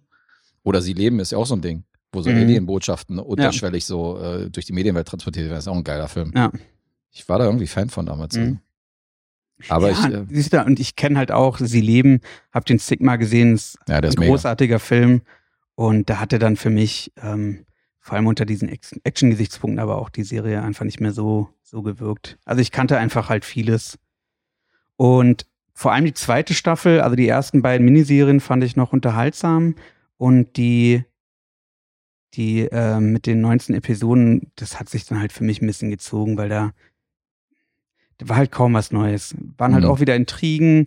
Letztendlich ging es oft darum, ähm, dass sich Außerirdische mit dann doch mit Menschen anfreunden ähm, und dann halt wieder doch nicht und und äh, ja, die Szenerien waren halt auch einfach immer so ein bisschen die gleichen. Also das Mhm. ja, hat sich ein bisschen gezogen wie Kaugummi. Jetzt, jetzt, jetzt muss ich mal wirklich fragen. So. Das Ja. habe ich dich, glaube ich, noch nie so direkt gefragt. Ich meine, dass wir sammlermäßig oder Hm? beim Blu-ray-Kauf anders ticken als normale Menschen da draußen, die sich 20 ihre Lieblingsfilme holen und ins Regal stellen, weil sie sagen, Mhm. die will ich haben. Ähm, ist ja klar. Aber ich versuche ja schon, den Schwund ein bisschen in Grenzen zu halten. Mhm. Wenn ich mir Sachen ausleihe, erstmal von je auschecke, bevor ich sie blind kaufe oder äh, Sachen erstmal streame und mir dann die Blu-ray kaufe. Und so bin ich ja, ich habe ja natürlich auch Blindkäufe gemacht und da sind auch Gurken dabei bei mir. Mhm. Aber ähm, was glaubst du, wie viele schlechte Filme du in der Sammlung hast von den 10.500? Keine Ahnung, ich habe ja etliches noch nicht gesehen. Aber wa also warum versuchst du das nicht aus dem Weg zu gehen, dass du so eine Filme, mit denen du eigentlich nichts anfangen kannst oder die du selber nicht so geil findest, trotzdem kaufst? Ja, die hatte ich mir ja gekauft, um sie irgendwann mal zu gucken, was jetzt ja geschehen ist. Okay. Ja. Also du Und nimmst das ich wusste Kauf, ja nicht, wie sie vor. Ja, natürlich, Okay. klar. Ich meine, Ja, teuer war sie ja nicht. Und ähm, wenn ich dann demnächst zu den Bewertungen komme, dann ja, Okay, da bist du die mehr so der. haben dann natürlich auch eine Rolle gespielt, warum ich mir die ins Regal gestellt habe. Ach so, okay, die, die äh, Sammler, die Sammlerobjekte, weil die Box so schön war, oder was meinst du jetzt? Ja, das auch, ja, das kam aber noch mit dazu, aber die die IMDb-Bewertung ist zum. Beispiel sehr hoch. Die Serien waren halt auch ähm, für ein paar Emmys nominiert damals. Also Ja. die erste war für zwei Primetime-Emmys nominiert, Mhm. die zweite Miniserie für drei sogar und die dritte dann immerhin noch für einen. Ja, ist halt 40 Jahre her. Ja, ja genau. Ja, ja, aber ich kann den Ansatz schon verstehen. Aber das heißt, du hattest mit den ersten, was waren es, sieben oder acht Episoden? Genau, für also die die, ersten ersten beiden sieben, Staffeln. acht Stunden, da hatte ich echt Spaß Da dran. hat's Spaß und dann Und danach hat's aber einen Großteil, der überflüssig war. ja, genau. Das ist ganz schön doof. Okay. Ich bin ein bisschen verwundert, weil ich meine, du, wir haben ja jetzt in der letzten Episode, hast du ja über eine Serie geredet. Mhm. Und du hast mich extra angerufen, um mich zu fragen, ob wir eine Serie zu Ende gucken müssen, um sie zu rezensieren. Ja, Und deswegen dachte ich, du kommst hier mit irgendeiner Staffel oder so, die du nicht zu Ende guckst. ja das ist, äh, es das waren wäre ja das zweite. Projekt gewesen, was Ach ich jetzt so. aus Zeitgründen unter den Tisch fallen Okay, ich dachte, du hast jetzt gestern noch V oder so durchgesuchtet, damit du das Mm. noch bringen kannst. Also Weil- habe ich tatsächlich auch, Mhm. aber ich gucke gerade noch eine weitere Serie, die, bei der ich die dritte Staffel durch habe, die ich jetzt dann ursprünglich hätte mitgebracht, aber aus Ah, Zeitgründen. Dann kannst du Dann nächsten Mal fürs vielleicht nächste Mal. vollständig, vollständig äh. Ja, noch nicht ganz. Da läuft die letzte Staffel erst Ende des Jahres. Okay, bin gespannt. Ja. Aber klar, grundsätzlich hatten wir auch schon gemacht, das war, Ja, ja, klar. das war einfach nur Ja. eine Staffel oder zwei Staffeln. Genau, also als die, die komplett durch, ne, ist ja auch nicht so wahnsinnig viel. Mhm. Ähm, es ist ja nicht so, dass ich die Kacke fand. Also wie gesagt, durch die, durch die Allegorie zum Dritten Reich und so weiter, hatte die durchaus auch interessante Aspekte, so Mhm. rückblickend. Mhm. Ähm, aber eben für mich dann eben auch nicht sonst viel Neues. Also so Attack the Block mäßig. Ich sage, ich gehe nicht hier in deine Bewertungsspielchen Ist rein. Verbotene Spiele, Guess. verboten. Hier sind keine Anwälte sind hier, nur, nur Richter, aber keine Anwälte. Ah. Oh, Ja, es gab dann später noch, ich er glaube, schlägt so zweimal die Hände vors Gesicht an der Witz. es gab 2009 Hit and nochmal. Ja, ja, ja. Hit and miss? es gab 2009 nochmal eine Neuauflage. Äh, die habe ich jetzt noch nicht mehr reingezogen. Vielleicht gebe ich dir irgendwann mal noch eine Chance. Wann war die? 2009 bis 2011 wurde die Ach, was? produziert. Es wurde neu aufgelegt. Ah. Okay. Sag mal, den, den sensationellen Hauptdarsteller Mark Singer erwähnst du gar nicht, oder was? Hieß der Mark Singer? Ja, ey, sehr gut. Max Singer, Kopf. ja. Aus dem Kopf. Ja. Weißt du noch, wer noch, also wer, weißt du, wer noch mitgemacht hat? Wer ist Mark Singer erstmal? Also, hat er, was hat er noch gemacht? Weiß ich nicht. ich kenne ihn aus V, die außerirdischen Besucher kommen. Das hat so einen MacGyver-Verschnitt. Sieht Ja, ja, genauso genau. aus wie Richard Auf Dean jeden. Anderson. Ach so, okay. Aber Michael Ironside hat in mehreren Folgen mitgespielt. Stimmt, ja, stimmt. Michael Ironside auf jeden Fall. Und äh, Robert Englund hat so einen Außerirdischen gespielt. Uh, Ach, Freddy Der- Krueger höchst Na ja. persönlich. Ja, Okay. Games genau. Der mir dann halt auch, vor allem in der zweiten Staffel, irgendwann tierisch auf den Sack ging, weil die haben dann so einen Dauergag draus gemacht. Er als Außerirdischer konnte sich dann bestimmte Wörter nicht richtig merken und hat dann immer äh, Buchstaben daneben gegriffen und sollte halt lustig sein. Mhm. bei mir halt leider überhaupt nicht gezogen. Ja. Ich kann mir vorstellen, für einen Zehnjährigen geil, lustig. Ja, für so Guess der war es das Wortwitz. Highlight. Ja, Da ist der kleine Guest, genau. Ja. ja. Aber Guess, weißt du denn jetzt zurückblickend, ob du das alles gesehen hast? ja, ja. Ich habe jede einzelne Folge gesehen von V. Okay. Also natürlich jetzt nicht hier die neuen. Also ja. hier so diese 2007er Auflage und so, das habe ich nicht gesehen, aber alles, was in den 80ern kam, habe ich auf jeden Fall gesehen. Aber cool. das wäre doch dann vielleicht mal ein Anlass, diese Neuauflage von, ich glaube 2009 hast du Mhm. gesagt, ne? Genau. Nee, das ist, glaube ich, nicht mehr meins. Das ist Okay. ja so. Also mittlerweile hast du ja wirklich hochwertige Science-Fiction-Stoffe und das CGI und so, da gucke ich mir nicht so eine zweitrangige Sci-Fi-Serie an. Das ist, da gibt es andere Prioritäten. Ich muss mich außerdem um meinen Film kümmern. Ich schaffe nicht mehr so viel zu gucken. Ja, ja. Da muss man ein bisschen Stimmt, ausmisten. Ist ja kein Kriegsfilm, ja. Gut. Ich würde viel halt über eine Fortsetzung spekuliert. Also Buch dazu gibt's seit 2008 wohl. Aha. Von daher kannst du ja darauf warten, Guess. Ja, damit du Fortsetzung weißt, wie es weitergeht. wäre auf jeden Fall ein guter, guter Plan. Also Neu Neuadaption scheiße, Fortsetzung schon wieder nicht. Nee. Aha. Interesting. Fortsetzung ist schon, ist schon ein bisschen intriguing. Ja, okay, jetzt boah, wo bist Das ist da so ein Ding, so- punktemäßig. Das ja. ist so, ein- also so eine Fortsetzung mit den alten Schauspielern von damals, die man dann wieder so, was Friends gerade gemacht hat, diese Reunion. Mhm. Sowas mit VD außerirdischen Besucher kommen mit Mark Singer in der Hauptrolle. Das würde ich gucken. Okay.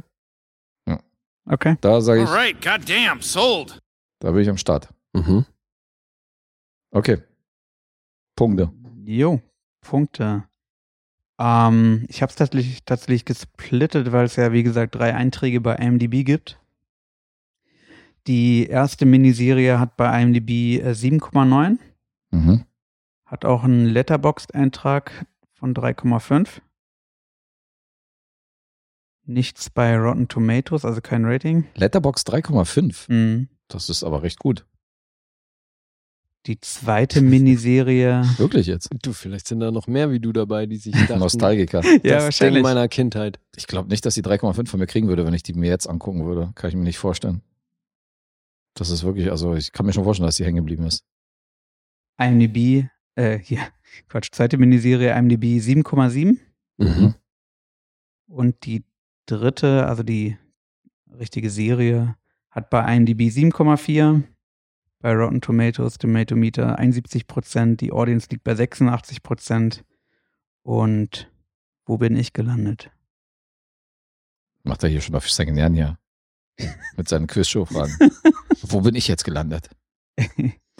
Hm. Ja, ich muss vorlegen, ne? Weiß ich nicht. Ja, Du bist der Talkmaster. ja, ja doch. Oh, Ist schwer, gebe ich zu. Das ist wirklich schwierig, ey. Weil, also, unterm Strich, ja, hast du ja gesagt, kein Schrott. aber halt auch, also nach einer wirklichen Empfehlung klingt das nicht. Ähm, ich sag fünfeinhalb. Ja, kommt auch schwer dazu, dass du natürlich in letzter Zeit ein bisschen kritisch unterwegs bist. Und allgemein in den letzten Jahren habe ich ja gesagt, seit es Letterbox gibt, sehe ich dich da schon ein bisschen mit äh, kritischen Bewertungen. Und früher, wenn du aus dem Kino rauskommst, hast du gesagt, 10, 10. Dance neun. Flick 10 Punkte, ja. Ja, Mann. Genau. Aber ich glaube trotzdem, für eine 6 hat es hoffentlich gereicht.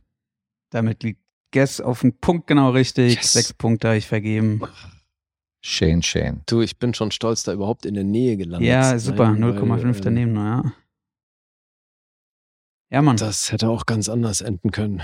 Also kann man sich ne, durchaus geben an alle Nostalgiker. Ich Mhm. will hier keinen beleidigen. Ähm, guckt Aber- sie gerne nochmal an. Man muss sich natürlich vor Augen halten, dass das Ding fast 40 Jahre alt ist Absolut, absolut. Und, natürlich nicht das Star Wars Budget hatte. Genau. Also für mich gab es durchaus funktionierende Aspekte. Schaut gerne rein. Mhm. Ist keine Zeitverlust. Kein Zeitverlust. Okay. So, Freunde, ich habe es ja ein bisschen angeteasert. Jetzt Comedy. Lee schiebt mich ja in letzter Zeit so ein bisschen in die äh, Humorlos-Schublade. Nicht Das nur ich. Gefällt mir gar nicht, nur weil ich irgendwie MacGruber und Tim und Eric komplett unlustig finde. Nur deswegen, Guess. Ausschließlich. Und deshalb gibt es jetzt eine grandios lustige Comedy von mir, die ich besser bewerte als 30 Kumpels bei Letterboxd. Auch du, David. Nee, Auch du bewertest die viel schlechter als ich. viel schlechter. Ja. Und jetzt kommt's. Ich bringe mit dem Film den Beweis, dass es eben doch geht, lustige Furz- und Kackwitze zu inszenieren, die ich überlustig finde. Das ist wirklich selten genug. Mhm. Und deswegen gibt es jetzt von mir aus dem Jahre 2004 der Film Und dann kam Polly. Along came Polly.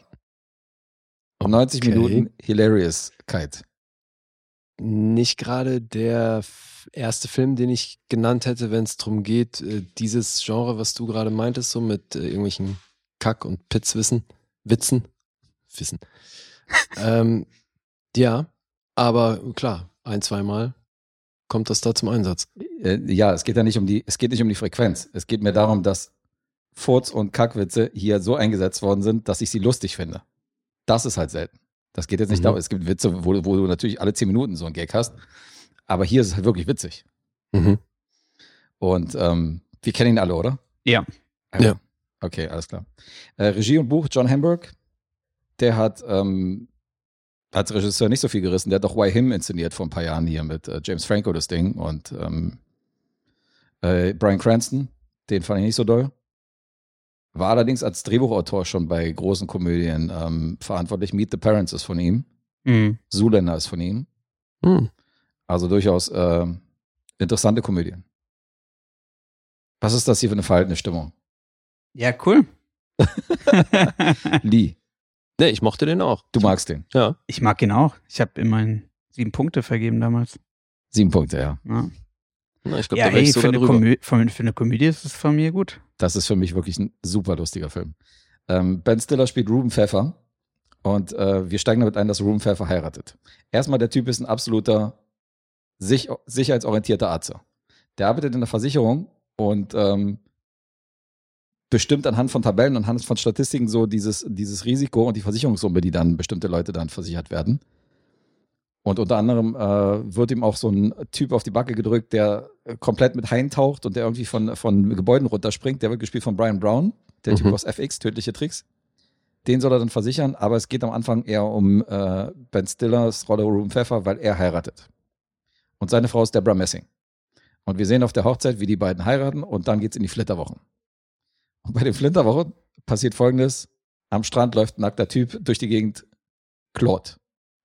Claude wird gespielt von Hank Azaria. Erstes Highlight, okay?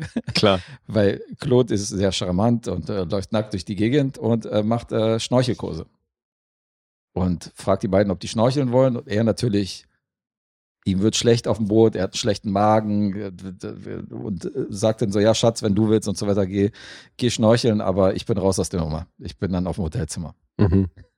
Und dann geht er aufs Hotelzimmer und du siehst, du siehst, wie er so die Kissen drapiert und die Kissen sortiert und alles fein macht und so Rosenblätter ausstreut.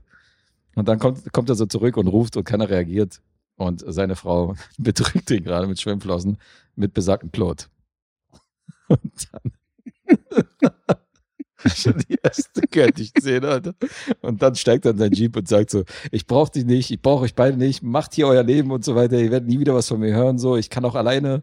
Und dann, dann legt er aus Versehen den Rückwärtsgang ein und haut mit seinem Jeep irgendwo hinten in diesen Abhang runter. und dann, und dann ist ein Schnitt und der sitzt bei Claude hinten auf dem Roller, der zum Flughafen Wie geil er Der sich freut. Alter, der Typ, dem gerade die Frau ausgespannt hat, ist zwei auf dem Roller. okay, Guess bricht hier gerade zusammen. Okay. schon. Ey, wenn ich schon daran denke, Alter, ich kann nicht mehr. Ich kann diesen Film nicht weiter rezensieren, Alter, das geht nicht.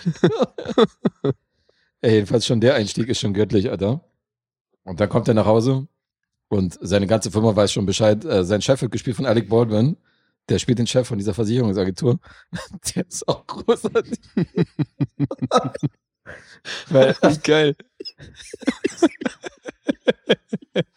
Er kommt da rein. Oh Gott, das habe ich noch nie rezensiert. er kommt da rein und wird von allen voll bemitleidet. Und alle so, oh, oh, und so. Und er fragt sich so, woher wissen die das alle? Und dann kommt er mit seinem Chef und er sagt, ja, ich lenk dich ab, ich habe hier einen Auftrag für dich und ähm, gibt ihm halt diesen Auftrag über diesen Brian Brown. Und von diesen 20 Pessoas stellt sich halt sein Chef genau neben ihn, pinkelt hat und fässt ihn dabei so an die Schulter, weißt du, während ich so diesen Vortrag hält und grapscht ihn dann so an, an, ans Ohr und so hin und her ran und stellt sich dann so hinter ihm und massiert ihm so die Schultern, während er pinkelt, Alter. Die sehen das auch so geil. Alec Baldwin ist so geil in diesem Film. Und dann sagt er so, ich habe schon bei der Hochzeit gesehen, dass das eine Schlampe ist. Ich wusste schon, dass das eine Schlampe ist, als ich sie gesehen habe. So meint er schon über seine Frau, Alter, die er gerade geheiratet ist. Das ist so unfassbar lustig, man, dieser Film. Und ähm, dann ist er halt Single. Und ähm, ja, und dann versucht er halt irgendwie eine neue Frau zu finden und trifft auf einer Party, äh, beziehungsweise auf so einer Vernissage in so einem Museum, trifft er auf eine alte Schulkameradin. Und diese Schulkameradin wird gespielt von Jennifer Aniston. Mhm. Und die ist halt das Gegenteil von ihm. Weil er ist, wie gesagt, sicherheitsorientiert. Für den ist es eine große Gefahr, wenn man in der Kneipe so in diesen Erdnuss, äh, in diesen Erdnussteller reingreift. Und sie ist halt super spontan, und ist impulsiv und ist eher so der Hippie-Typ und probiert alles gerne aus. Und äh, das sind so zwei kompletten verschiedene Charaktere. Aber jedenfalls treffen die sich dann und bandeln so ein bisschen miteinander an. Und das ist die nächste geile Szene, wo die dann äh, zum ersten Mal essen gehen, geht sie natürlich irgendwas Exotisches essen, so beim Inder oder beim Pakistaner. Ja, mit dem scharfen Essen. Genau. Und er kann halt kein scharfes Essen vertragen, weil er halt so, ein, so einen empfindlichen Magen hat. Aber er will ihr natürlich auch nichts sagen und lässt sich da nichts anmerken. ist so geil. Schwitzt er vor sich hin. Ey, und dann, wo er bei ihr die Toilette benutzt, so. Und sie fragt sich schon, weil er meinte so, ja, ich habe viel getrunken und so. Und, und dann wundert sie sich, dass er nach zehn Minuten immer noch nicht draußen ist. Und dann ist natürlich der Klassiker, dass er kein, dass er kein Klopapier mehr hat, okay? Mhm. Und dann guckt er sich so um, was er benutzen kann. Und er nimmt halt so, eine, so einen Tampon von ihr und äh, guckt halt, was so, was so hängt. Und sie hat so ein Frettchen, was unter der Tür gerade vorguckt. Und da guckt er so kurz dieses Frettchen an und dann schüttelt er den Kopf. so von wegen so, nee Mann, nee Mann, doch keine gute Idee. oh mein Gott, Alter. Und jedenfalls äh, wischt er sich dann den Arsch ab mit so einem gehäkelten Tuch, was da irgendwie rumhängt, so ein kleines Handtuch, was er dann benutzt. Und natürlich sorgt er dann für eine Kloverstopfung. Und als das Wasser so unter der Tür hervorströmt, macht sie natürlich die Tür auf und guckt so und er steht mit drei runtergelassener Hosen auf dieser Kloschüssel. auf dieser Kloschüssel, Alter. Mit so, mit so einem Pfropfen und versucht an dem Klo rumzuhandeln und das ganze Klo läuft über, Alter. Das, äh, auch die Szene, wie das Klo überläuft, man sagt, bitte, bitte, bitte nicht, lieber Gott, ey, wenn ich irgendwas mir wünschen darf, dann bitte nicht, das ist gut. Natürlich läuft das Klo über. Alter, ich kann nicht mehr. Ich meine, es ist halt fast eins zu eins die Szene bei Dumm und Dümmer, ne? Ja. Ähm, aber es stimmt. ist trotzdem nicht weniger lustig. Ich meine, ey, und eine peinliche Szene von Ben Stiller auf Klo, da können wir auch verrückt nach Mary zitieren. Also das Ja. war auch Ja, ja, klar. das war expliziter, aber das war ja auch ein Moment, wo er sich zum Löffel gemacht hat, wo die Feuerwehr dann vom Fenster stand. Mhm. Und das war ein ähnliches Zitat. Also auf jeden Fall auch zweites Highlight, äh, Alec Baldwin habe ich schon erwähnt als Chef der Versicherungsagentur. Und drittes Highlight ist sein bester Kumpel, Ja, klar. nämlich Sandy Lyle. Und sein bester Kumpel Sandy Lyle wird von keinem geringeren gespielt als Philip Seymour Hoffman. Mhm. Und der ist, Alter, der ist so krass. Der ist ein Schauspieler, der hat einen Hitfilm gelandet, wo er irgendwie eine Nebenrolle gespielt hat, mit so einem Dudelsack, irgendwie so einen Schotten, den er gespielt hat. Und seitdem wird er zwar auf der Straße erkannt, aber wenn er fragt, ja, willst du ein Autogramm, sagen die alle nee. und er hat selbst ein E-Entertainment-Team engagiert, was so eine Doku über ihn dreht, so. Mhm. Als von wegen Schauspieler und was er jetzt so macht und was er so privat nach diesem Hit. Und er hat selber dieses Team engagiert, was übrigens interessant ist, weil Kevin Hart ist der Kamera, Kameramann Mhm. in diesem Film. Ach, Das ist, äh, mhm. das ist sein vierter Langfilm. Also Krass. das ist noch ganz frisch und der Ah, spielt ja. einen von diesen beiden äh, Kameraleuten. Ey, und Alter, diese Basketball-Szene, Ja, wo die beiden Basketball spielen. Daran kann ich mich auch noch erinnern. ist herrlich. Alter. Wie er seinen oberkörperfreien äh, Ja. hier, Ja, Mann. ne, Oberkörper lang rutscht. Hey, und bei jedem Wurf. Let it rain. White Lightning. White Chocolate, sagt er. White Chocolate. Und trifft aber jedes Mal nur das Brett, so, weißt du? Oder oder wirft den Basketball komplett daneben. Alter, Philipp Seymour Hoffman ist auch mega, weil er Ah. versucht natürlich auch immer so als Schauspieler sich so zu profilieren und arbeitet in so einer Theatergruppe, wo eigentlich nur so Statist ist. Aber immer wenn Ben Stiller oder irgendjemand, den er kennt, hat reinkommt, versucht er das so an sich zu reißen und tut so, als wenn er der Hauptdarsteller wäre und so, ey. Oh, was spielen die noch? Jesus Christ Superstar? Die spielen Jesus Christ Ja. Superstar, genau. Und er soll eigentlich nur Judas sein und irgendwo in der Ecke stehen, Mhm. aber fängt dann auf einmal an, vorne das Lied von dem anderen Typen zu singen. Ja. Und die so, was machst du denn? Das ist mein Song und so. Und das ist, also der hat auch eine großartige Rolle, Mann. Ich habe mich totgelacht über den, ey. Und ähm, auch so wie er an diesem vollen Fahrstuhl steht bei dieser Party und dann sagt er so, damn, I'm horny. so, die ganzen Leute so ihn rumstellen, so, sagt er so, shit, I'm horny, so sagt er so. Also der ist auch auf jeden Fall, der äh, sagt hat, alles, worauf er gerade Bock hat. Und äh, Philipp Seymour Hoffman ist hier, ist hier ganz großes Kino. Also das ist hier die Nebencharaktere und allgemein auch die Situationskomik ist hier wirklich, äh, ist hier mega gut. Mhm. Man muss ein bisschen sagen, dass dem Film so leicht die Puste ausgeht in der zweiten Hälfte. Also die ersten 45 Minuten, wo alles vorkommt, was ich gerade erzählt habe, die sind wirklich äh, mega groß. Die zweite Hälfte konzentriert sich ja ein bisschen auf die Liebesgeschichte zwischen den beiden, aber es ist immer noch, äh, ist immer noch wirklich eine Top-Notch-Komödie. Die ist großartig. Ich finde die sehr lustig und finde es unfassbar, dass die so schlecht wegkommt, weil ich finde, die besch- hier sind so viele legendäre Momente drin. Also ich finde die, ich finde die mega. Ich habe mich wieder, ich habe Tränen gelacht wieder. Hm. Wirklich. Ja, geil. Mache ich gerade wieder, nur beim, nur beim Rekapitulieren. Ja, ja. Ich glaube, deine Rezension ist jetzt schon legendär. Alter Wahnsinn, ja, das ist, noch nie, das ist mir noch nie passiert. Habt ihr noch Fragen? Das wievielte Mal gesehen? Fünfte Mal oder so? Okay. Ich mag die wirklich gerne. Also ich Mhm. mag von Ben Stiller einige Komödien, Mhm. aber ähm, der ist immer so ein bisschen unterm Radar bei den Leuten, die sagen so, ja, den habe ich auch gesehen, geht so und so, aber ich mag Okay. den total, ich finde den super. Ist wirklich ein schöner Film. Und die Chemie zwischen Jennifer Aniston und Ben Stiller funktioniert tatsächlich auch in dem Film. Das Mhm. ist wieder so das Ding, dass ich sage, ähm, man nimmt den beiden schon ab, sie ist zwar ein bisschen zu hübsch für ihn, aber gleichzeitig irgendwie dieses Gegensätze zieht sich an Ding, so weißt du, und er wird ja auch lockerer im Laufe des Films. Da gibt's ja auch am Ende so ein paar Szenen, wo man sieht, okay, hat eine Entwicklung durchgemacht und verändert sich ja ein bisschen und ähm, das gibt so ein, zwei Momente, da umschifft ja auch so diese Kitschigkeiten, die manche Filme so mitbringen und äh, sorgt dann für einen anderen Twist. So, das finde ich, finde ich halt wirklich cool gemacht. So, ist echt ein guter Film. Ich mag den gerne. Ey und top besetzt. Deborah Messing, Hank Azaria, Alec Baldwin, Brian Brown, halt Ben Stiller, Philip Seymour Hoffman. Die sind halt alle wirklich gut in ihrer Rolle. Und wenn du so einen Cast hast in so einer Komödie, die alle die perfekten Rollen für die haben, dann hat der Film schon gewonnen. Also ich mag den sehr. Da hat er wirklich einen geilen Film hingelegt. Ja, Punkte. Er Mhm. war übrigens ein Riesenhit. Also hat geschätzt 42, was heißt Riesenhit, aber 42 Millionen gekostet und 178 Millionen eingespielt, Box Office. Das ist schon nicht schlecht. Also kann man schon nicht anders sagen. Fast das Vierfache eingespielt. Mhm. Mehr als das Vierfache sogar. Das ist wirklich ganz gut gelaufen für den Herrn. So, IMDb 6,0. Skandalös. Wow. Ja, das ist schlecht. Metascore 44. Echt? Skandalös. Rotten Tomatoes 4,8 von 10. Boah. Skandalös. 3,2 von 5 ist auch skandalös. Und Letterboxd 2,7 Alter. ist sowieso skandalös. Wow. Äh, Okay, äh, Dave, du musst anfangen. ja. Also, sieben von damals klingt jetzt echt wenig, aber muss dazu sagen, ich kann halt oft echt wenig mit Ben Stiller anfangen und das war für mich, ist für mich einer der stärksten Ben Stiller-Filme. Wahrscheinlich würde ich ihm jetzt auch mehr geben. Äh, mittlerweile mehr Ich Punkte. sagte, wenn wir den zusammen geguckt hätten, hättest du dem 10 Punkte gegeben. wahrscheinlich. Naja, okay, wahrscheinlich. 10 wahrscheinlich nicht. aber- Ah. Ja, aber du klingst ja so euphorisch. Deswegen sage ich, du bist bei zehn Punkten dabei. Für mich klingt es nach einer deiner Lieblingskomödien, die kaum toppbar ist. Zehn Punkte von Guess. Okay. Das sehe ich genauso. Also alles andere würde mich jetzt auch hart schockieren. Weil wenn ein Film, selbst nach dem fünf, bei der fünften Sichtung, Mhm. immer noch das bei dir auslöst, dann muss auch fast alles, was dann gegebenenfalls in der zweiten Hälfte schief geht oder so, völlig egal sein. Also ich finde, du musst hier bei 10 Punkten sein. Äh, nee, bei einer 10 bin ich nicht, ich bin bei einer 9. Okay. Also er hat in der zweiten Hälfte ein bisschen abgebaut, aber es ist immer noch ein geiler Film. Also es ist, ist schon cool. Hätte er die erste Hälfte des Tempo gehalten, dann wäre es eine 10 gewesen, so ist es eine 9. Mhm. Mhm. Aber damit immer noch sehr viel euphorischer als der Rest der Welt. Wie, wie geht's dir? Weil du meintest, du wärst auf jeden Fall über der 7. Ja, ich hätte ihm jetzt so aus der Erinnerung eine 8 gegeben. Aus der Hüfte wär's eine 8. Aber das ist bei mir auch wirklich lange her, dass ich ihn gesehen habe. Okay.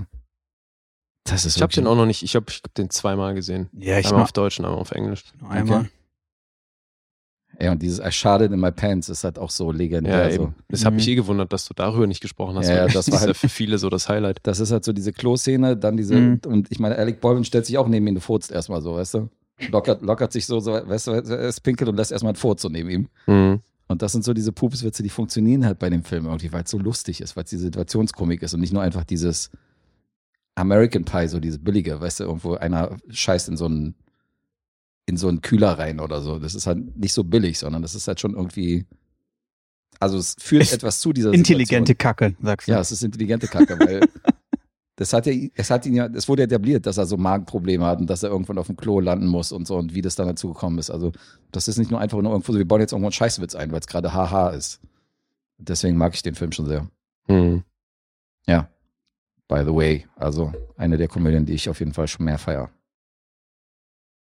Aber ähm, es gibt einige Ben Stiller-Filme, die kriegen von mir zehn Punkte. So viel kann ich verraten. Also, dass du sagst, so sieben Punkte ist schon ein guter. Da, da sag ich also. Aber jetzt warte mal. Also du klangst wirklich, wirklich begeistert von dem Film. Ich bin gerade noch ein bisschen schockiert über die neun. Aber welcher Film würde dann stattdessen 10 kriegen von Ben Stiller? Zuländer kriegt eine 10. Okay. Verrückt nach Mary kriegt eine 10. Das sind beides 10 Punkte Komödien. Die sind noch eine Nummer, die sind auf jeden Fall noch eine Nummer drüber. Krass. Aber die sind doch in der Gunst, glaube ich, allgemein höher. Sie sind ja beide auf jeden Fall, äh, glaube ich, gefeiertere Komödien als, äh, als Mhm. und dann kam, Mhm. und dann kam Polly. Das ist ja eher so Na, ein Ding. das So. kann gut sein.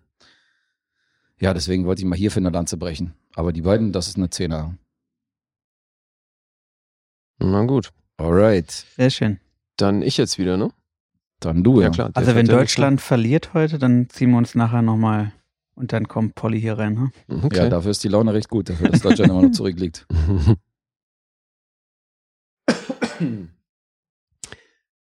So, ich komme jetzt mit einem anderen Film von Joe Cornish.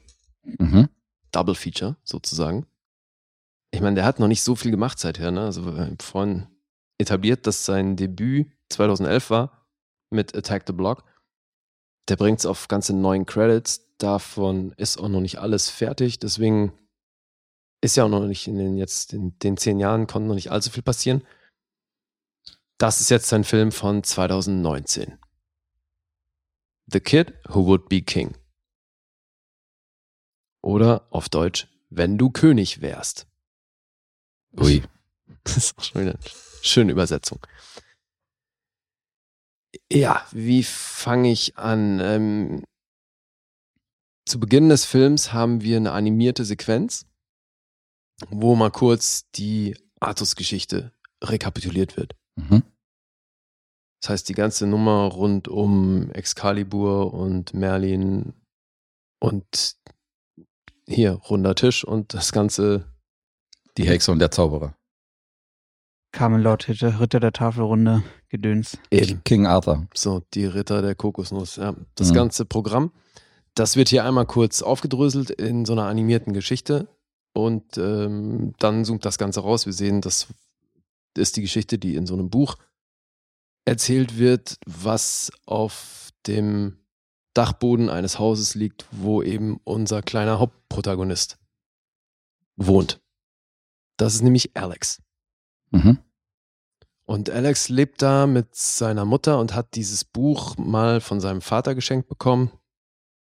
Oder beziehungsweise die Mutter hat ihm das Buch gegeben mit einer Widmung seines Vaters drin, weil die Mutter ihm gesagt hat, dass der Vater eben sie recht früh verlassen hat.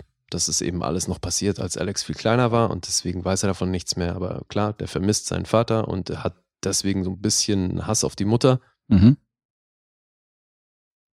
Aber äh, ansonsten geht's ihm gut. Der hat einen, einen kleinen, also er hat einen besten Freund, mit dem er auch zur Schule geht und dort werden sie aber regelmäßig von so ein paar Bullies blöd angegangen.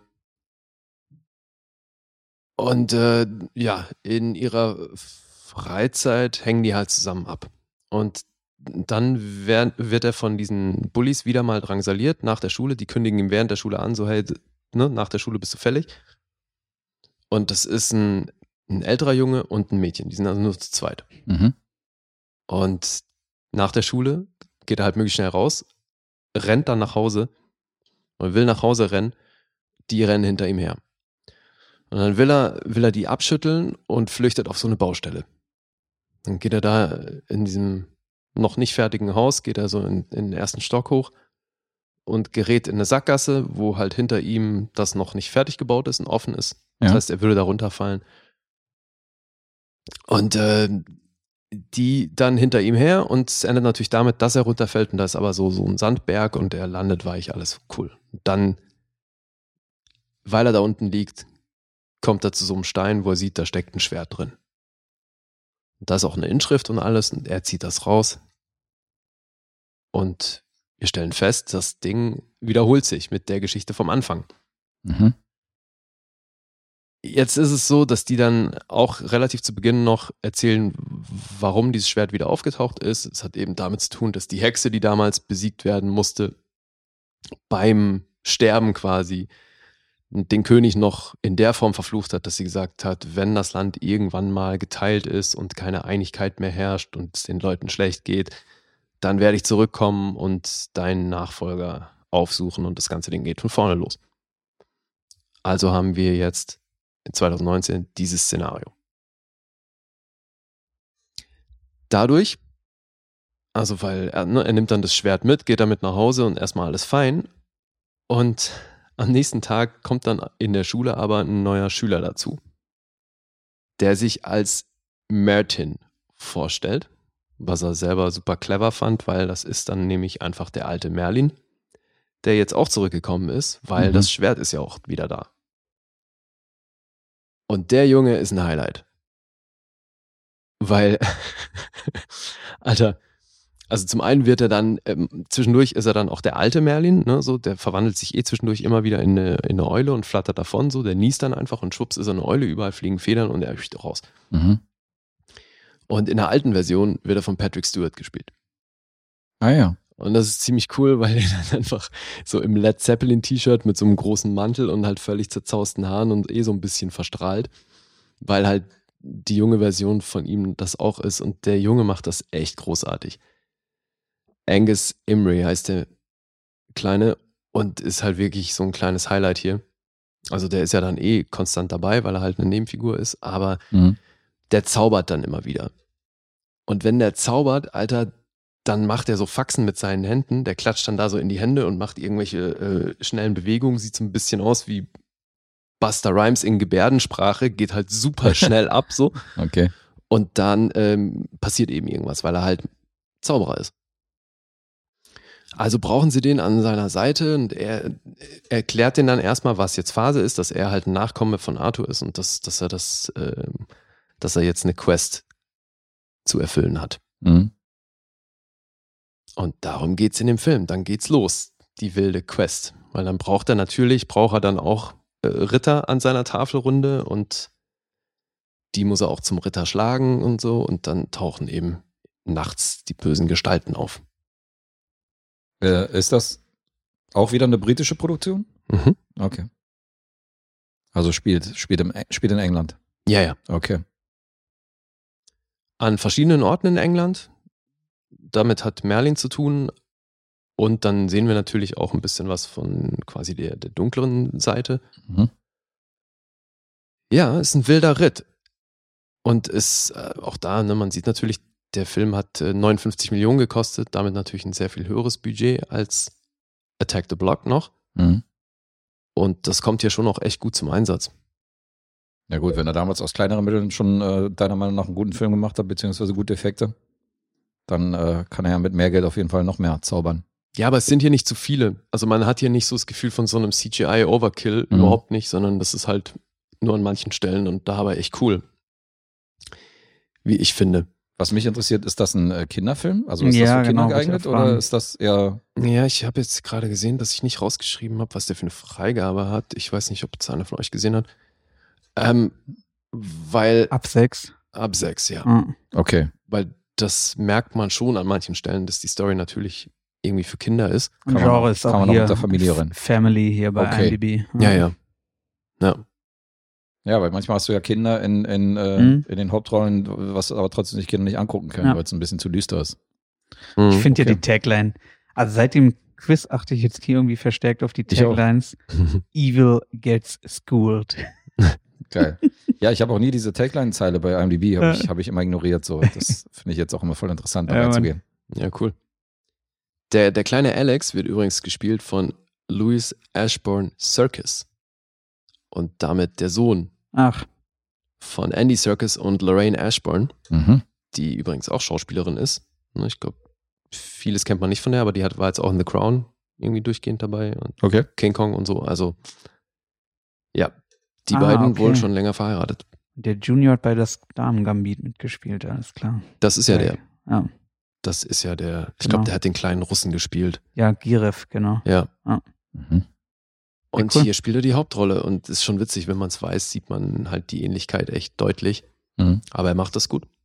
Und eben, also hier fällt keiner negativ auf aus dem Cast. Rebecca Ferguson spielt dann diese Hexe. Ah, ne, ja. Also die, diese alte Morgana. Schon wieder eine Hexe nach Dr. Sleep. Aber von dem Ja, Junior, stimmt. von dem Junior, die, der erste Credit bei IMDb äh, ist Cute Young Hobbit aus dem ersten Hobbit-Film. Ja, Da hat ihn aber Papa ab und zu mal Einfach eingespannt bei King Kong und bei King Set Kong und Hobbit. mitgeschleppt, ja. ja. genau. Na, King Kong war seine Frau, aber ja. Na, aber er war doch, er war doch äh, der Affe. Andy Serkis hat doch den Affen gespielt mit genau, dem aber der Junge, Motion Capture. ja, aber der, der Junge war ja nicht bei King Kong dabei, meine ich. Ach so, der Junge war nicht dabei. Ich Nee. habe verstanden, dass der bei, äh, bei King Kong auch eine Nebenrolle hatte. Eine Statistenrolle. Okay. Nee, der war beim Hobbit und beim, ähm, was meinten wir eben noch? Äh, Damen-Gambit hatten wir. Äh, genau, Queen's Gambit. Okay, okay, Ja. okay. Ich habe verstanden, dass er bei King Kong auch äh, vor der Kamera zu sehen war, neben seiner Frau. Nee. Okay.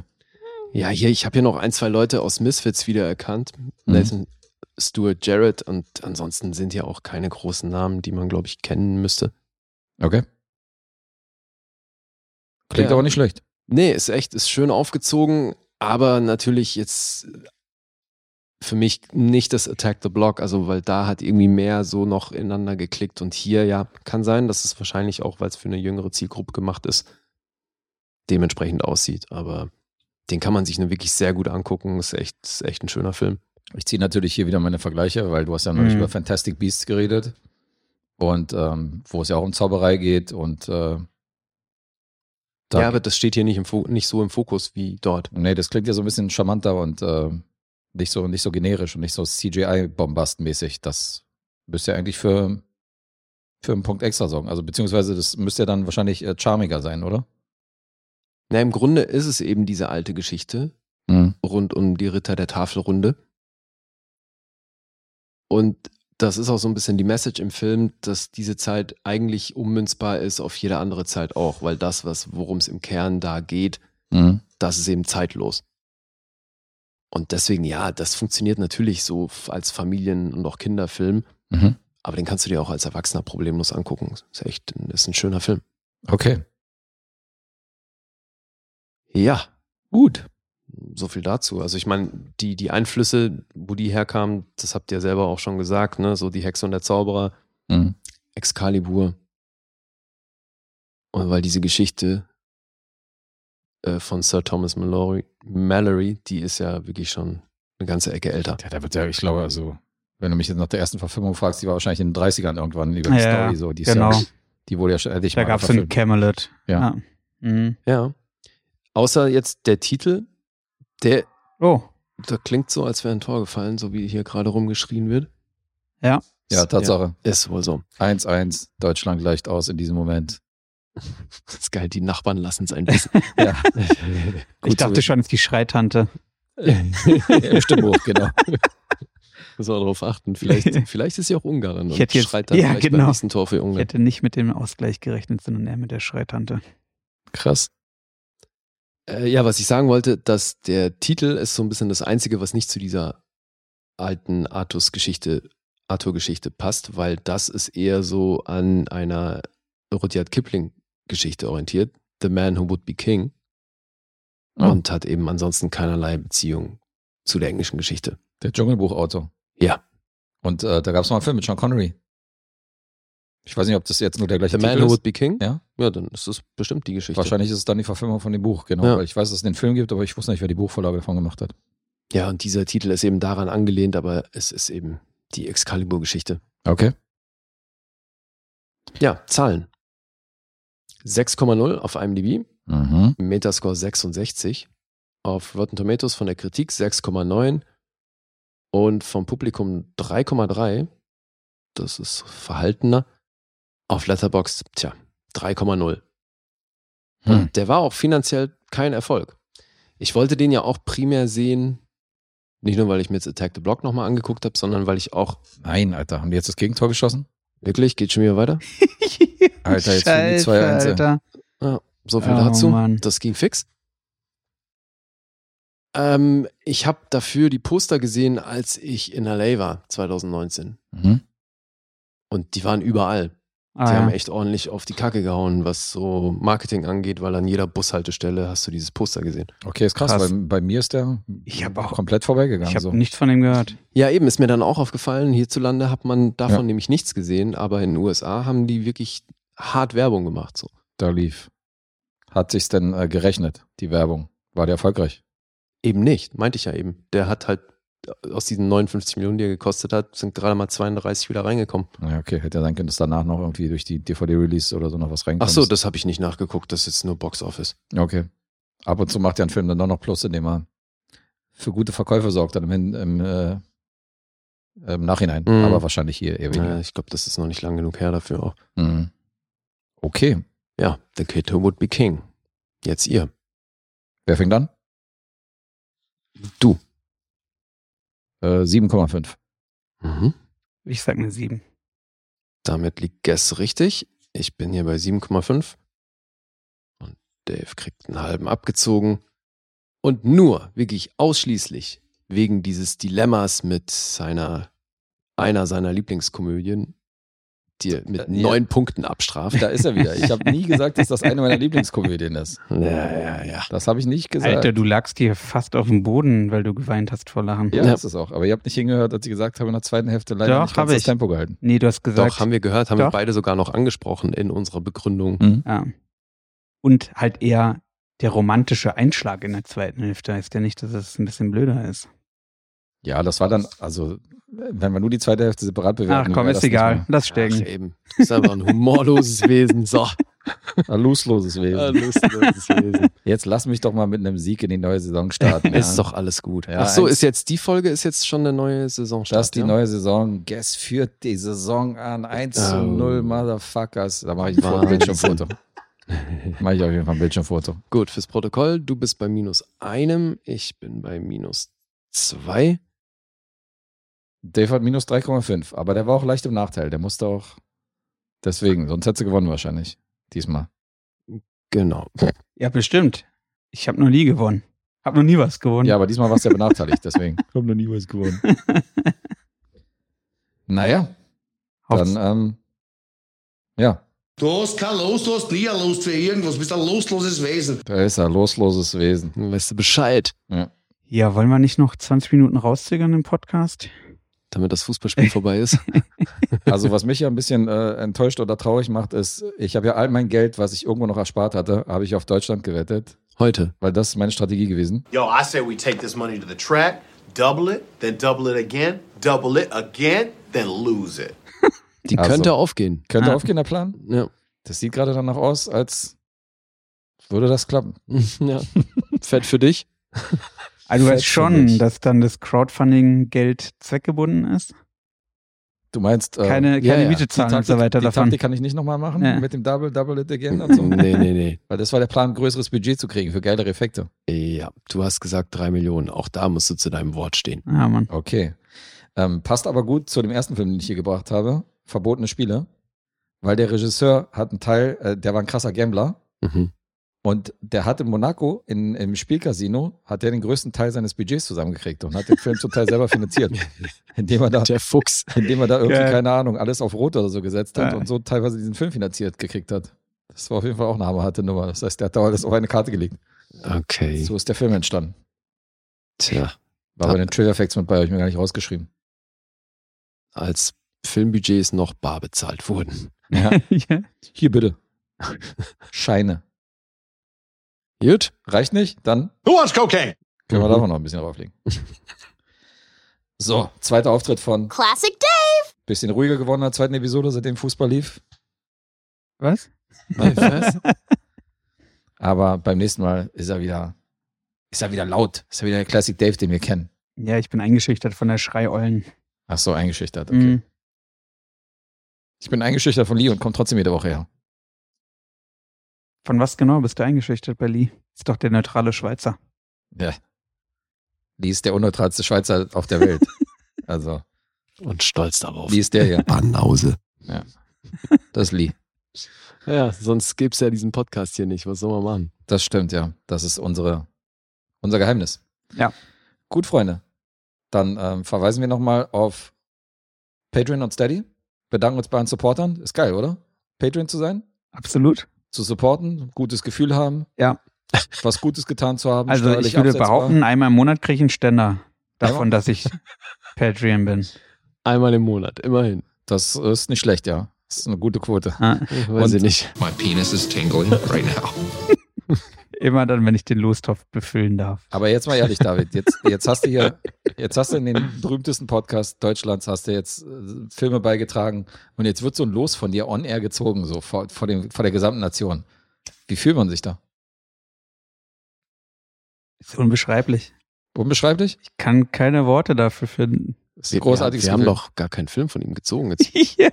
Haben wir nicht? Nö.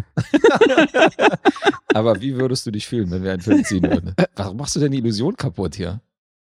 Ach so, das war jetzt Teil deines Plans. Oder? Ich bin hier gerade am Promoten, Alter, und kommt die mit seinem, oh, wir haben noch gar keinen Film von ihm gezogen. ja, wir sind doch der transparente Podcast. Aber doch nicht so, Junge. Okay. So kommt doch Verkackt. keiner mehr an Bord.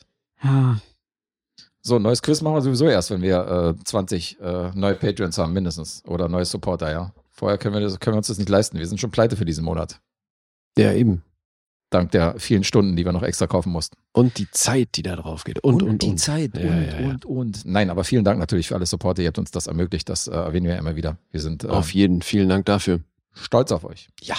Und die, die keine Kohle haben und äh, die abgerannten Penners da draußen, ihr könnt bei iTunes bewerten, bei YouTube followen, bei Instagram liken und was noch so alles gibt. Das äh, würde uns auch sehr helfen. Da gibt es auch den Linktree und dort findet ihr dann auch Patreon und Steady. So sieht's aus. Klettert auf den Linktree und äh, schüttelt an dem Stamm. Everybody felt terrible about that. It was a dark day. Aber But you tried. A for effort. None of those words make sense. Absolut. Habt ihr noch was? nee, Sehr schön. Braindead jetzt. Super. Können wir uns noch acht Minuten angucken vom Spiel. Viertelstunde. Viertelstunde noch. Bravo. Dann in diesem Sinne, Peace out. Sind wir Ciao. raus. Und wir äh, hören uns am Sonntag. Arrivederci. Bis dann. Bye.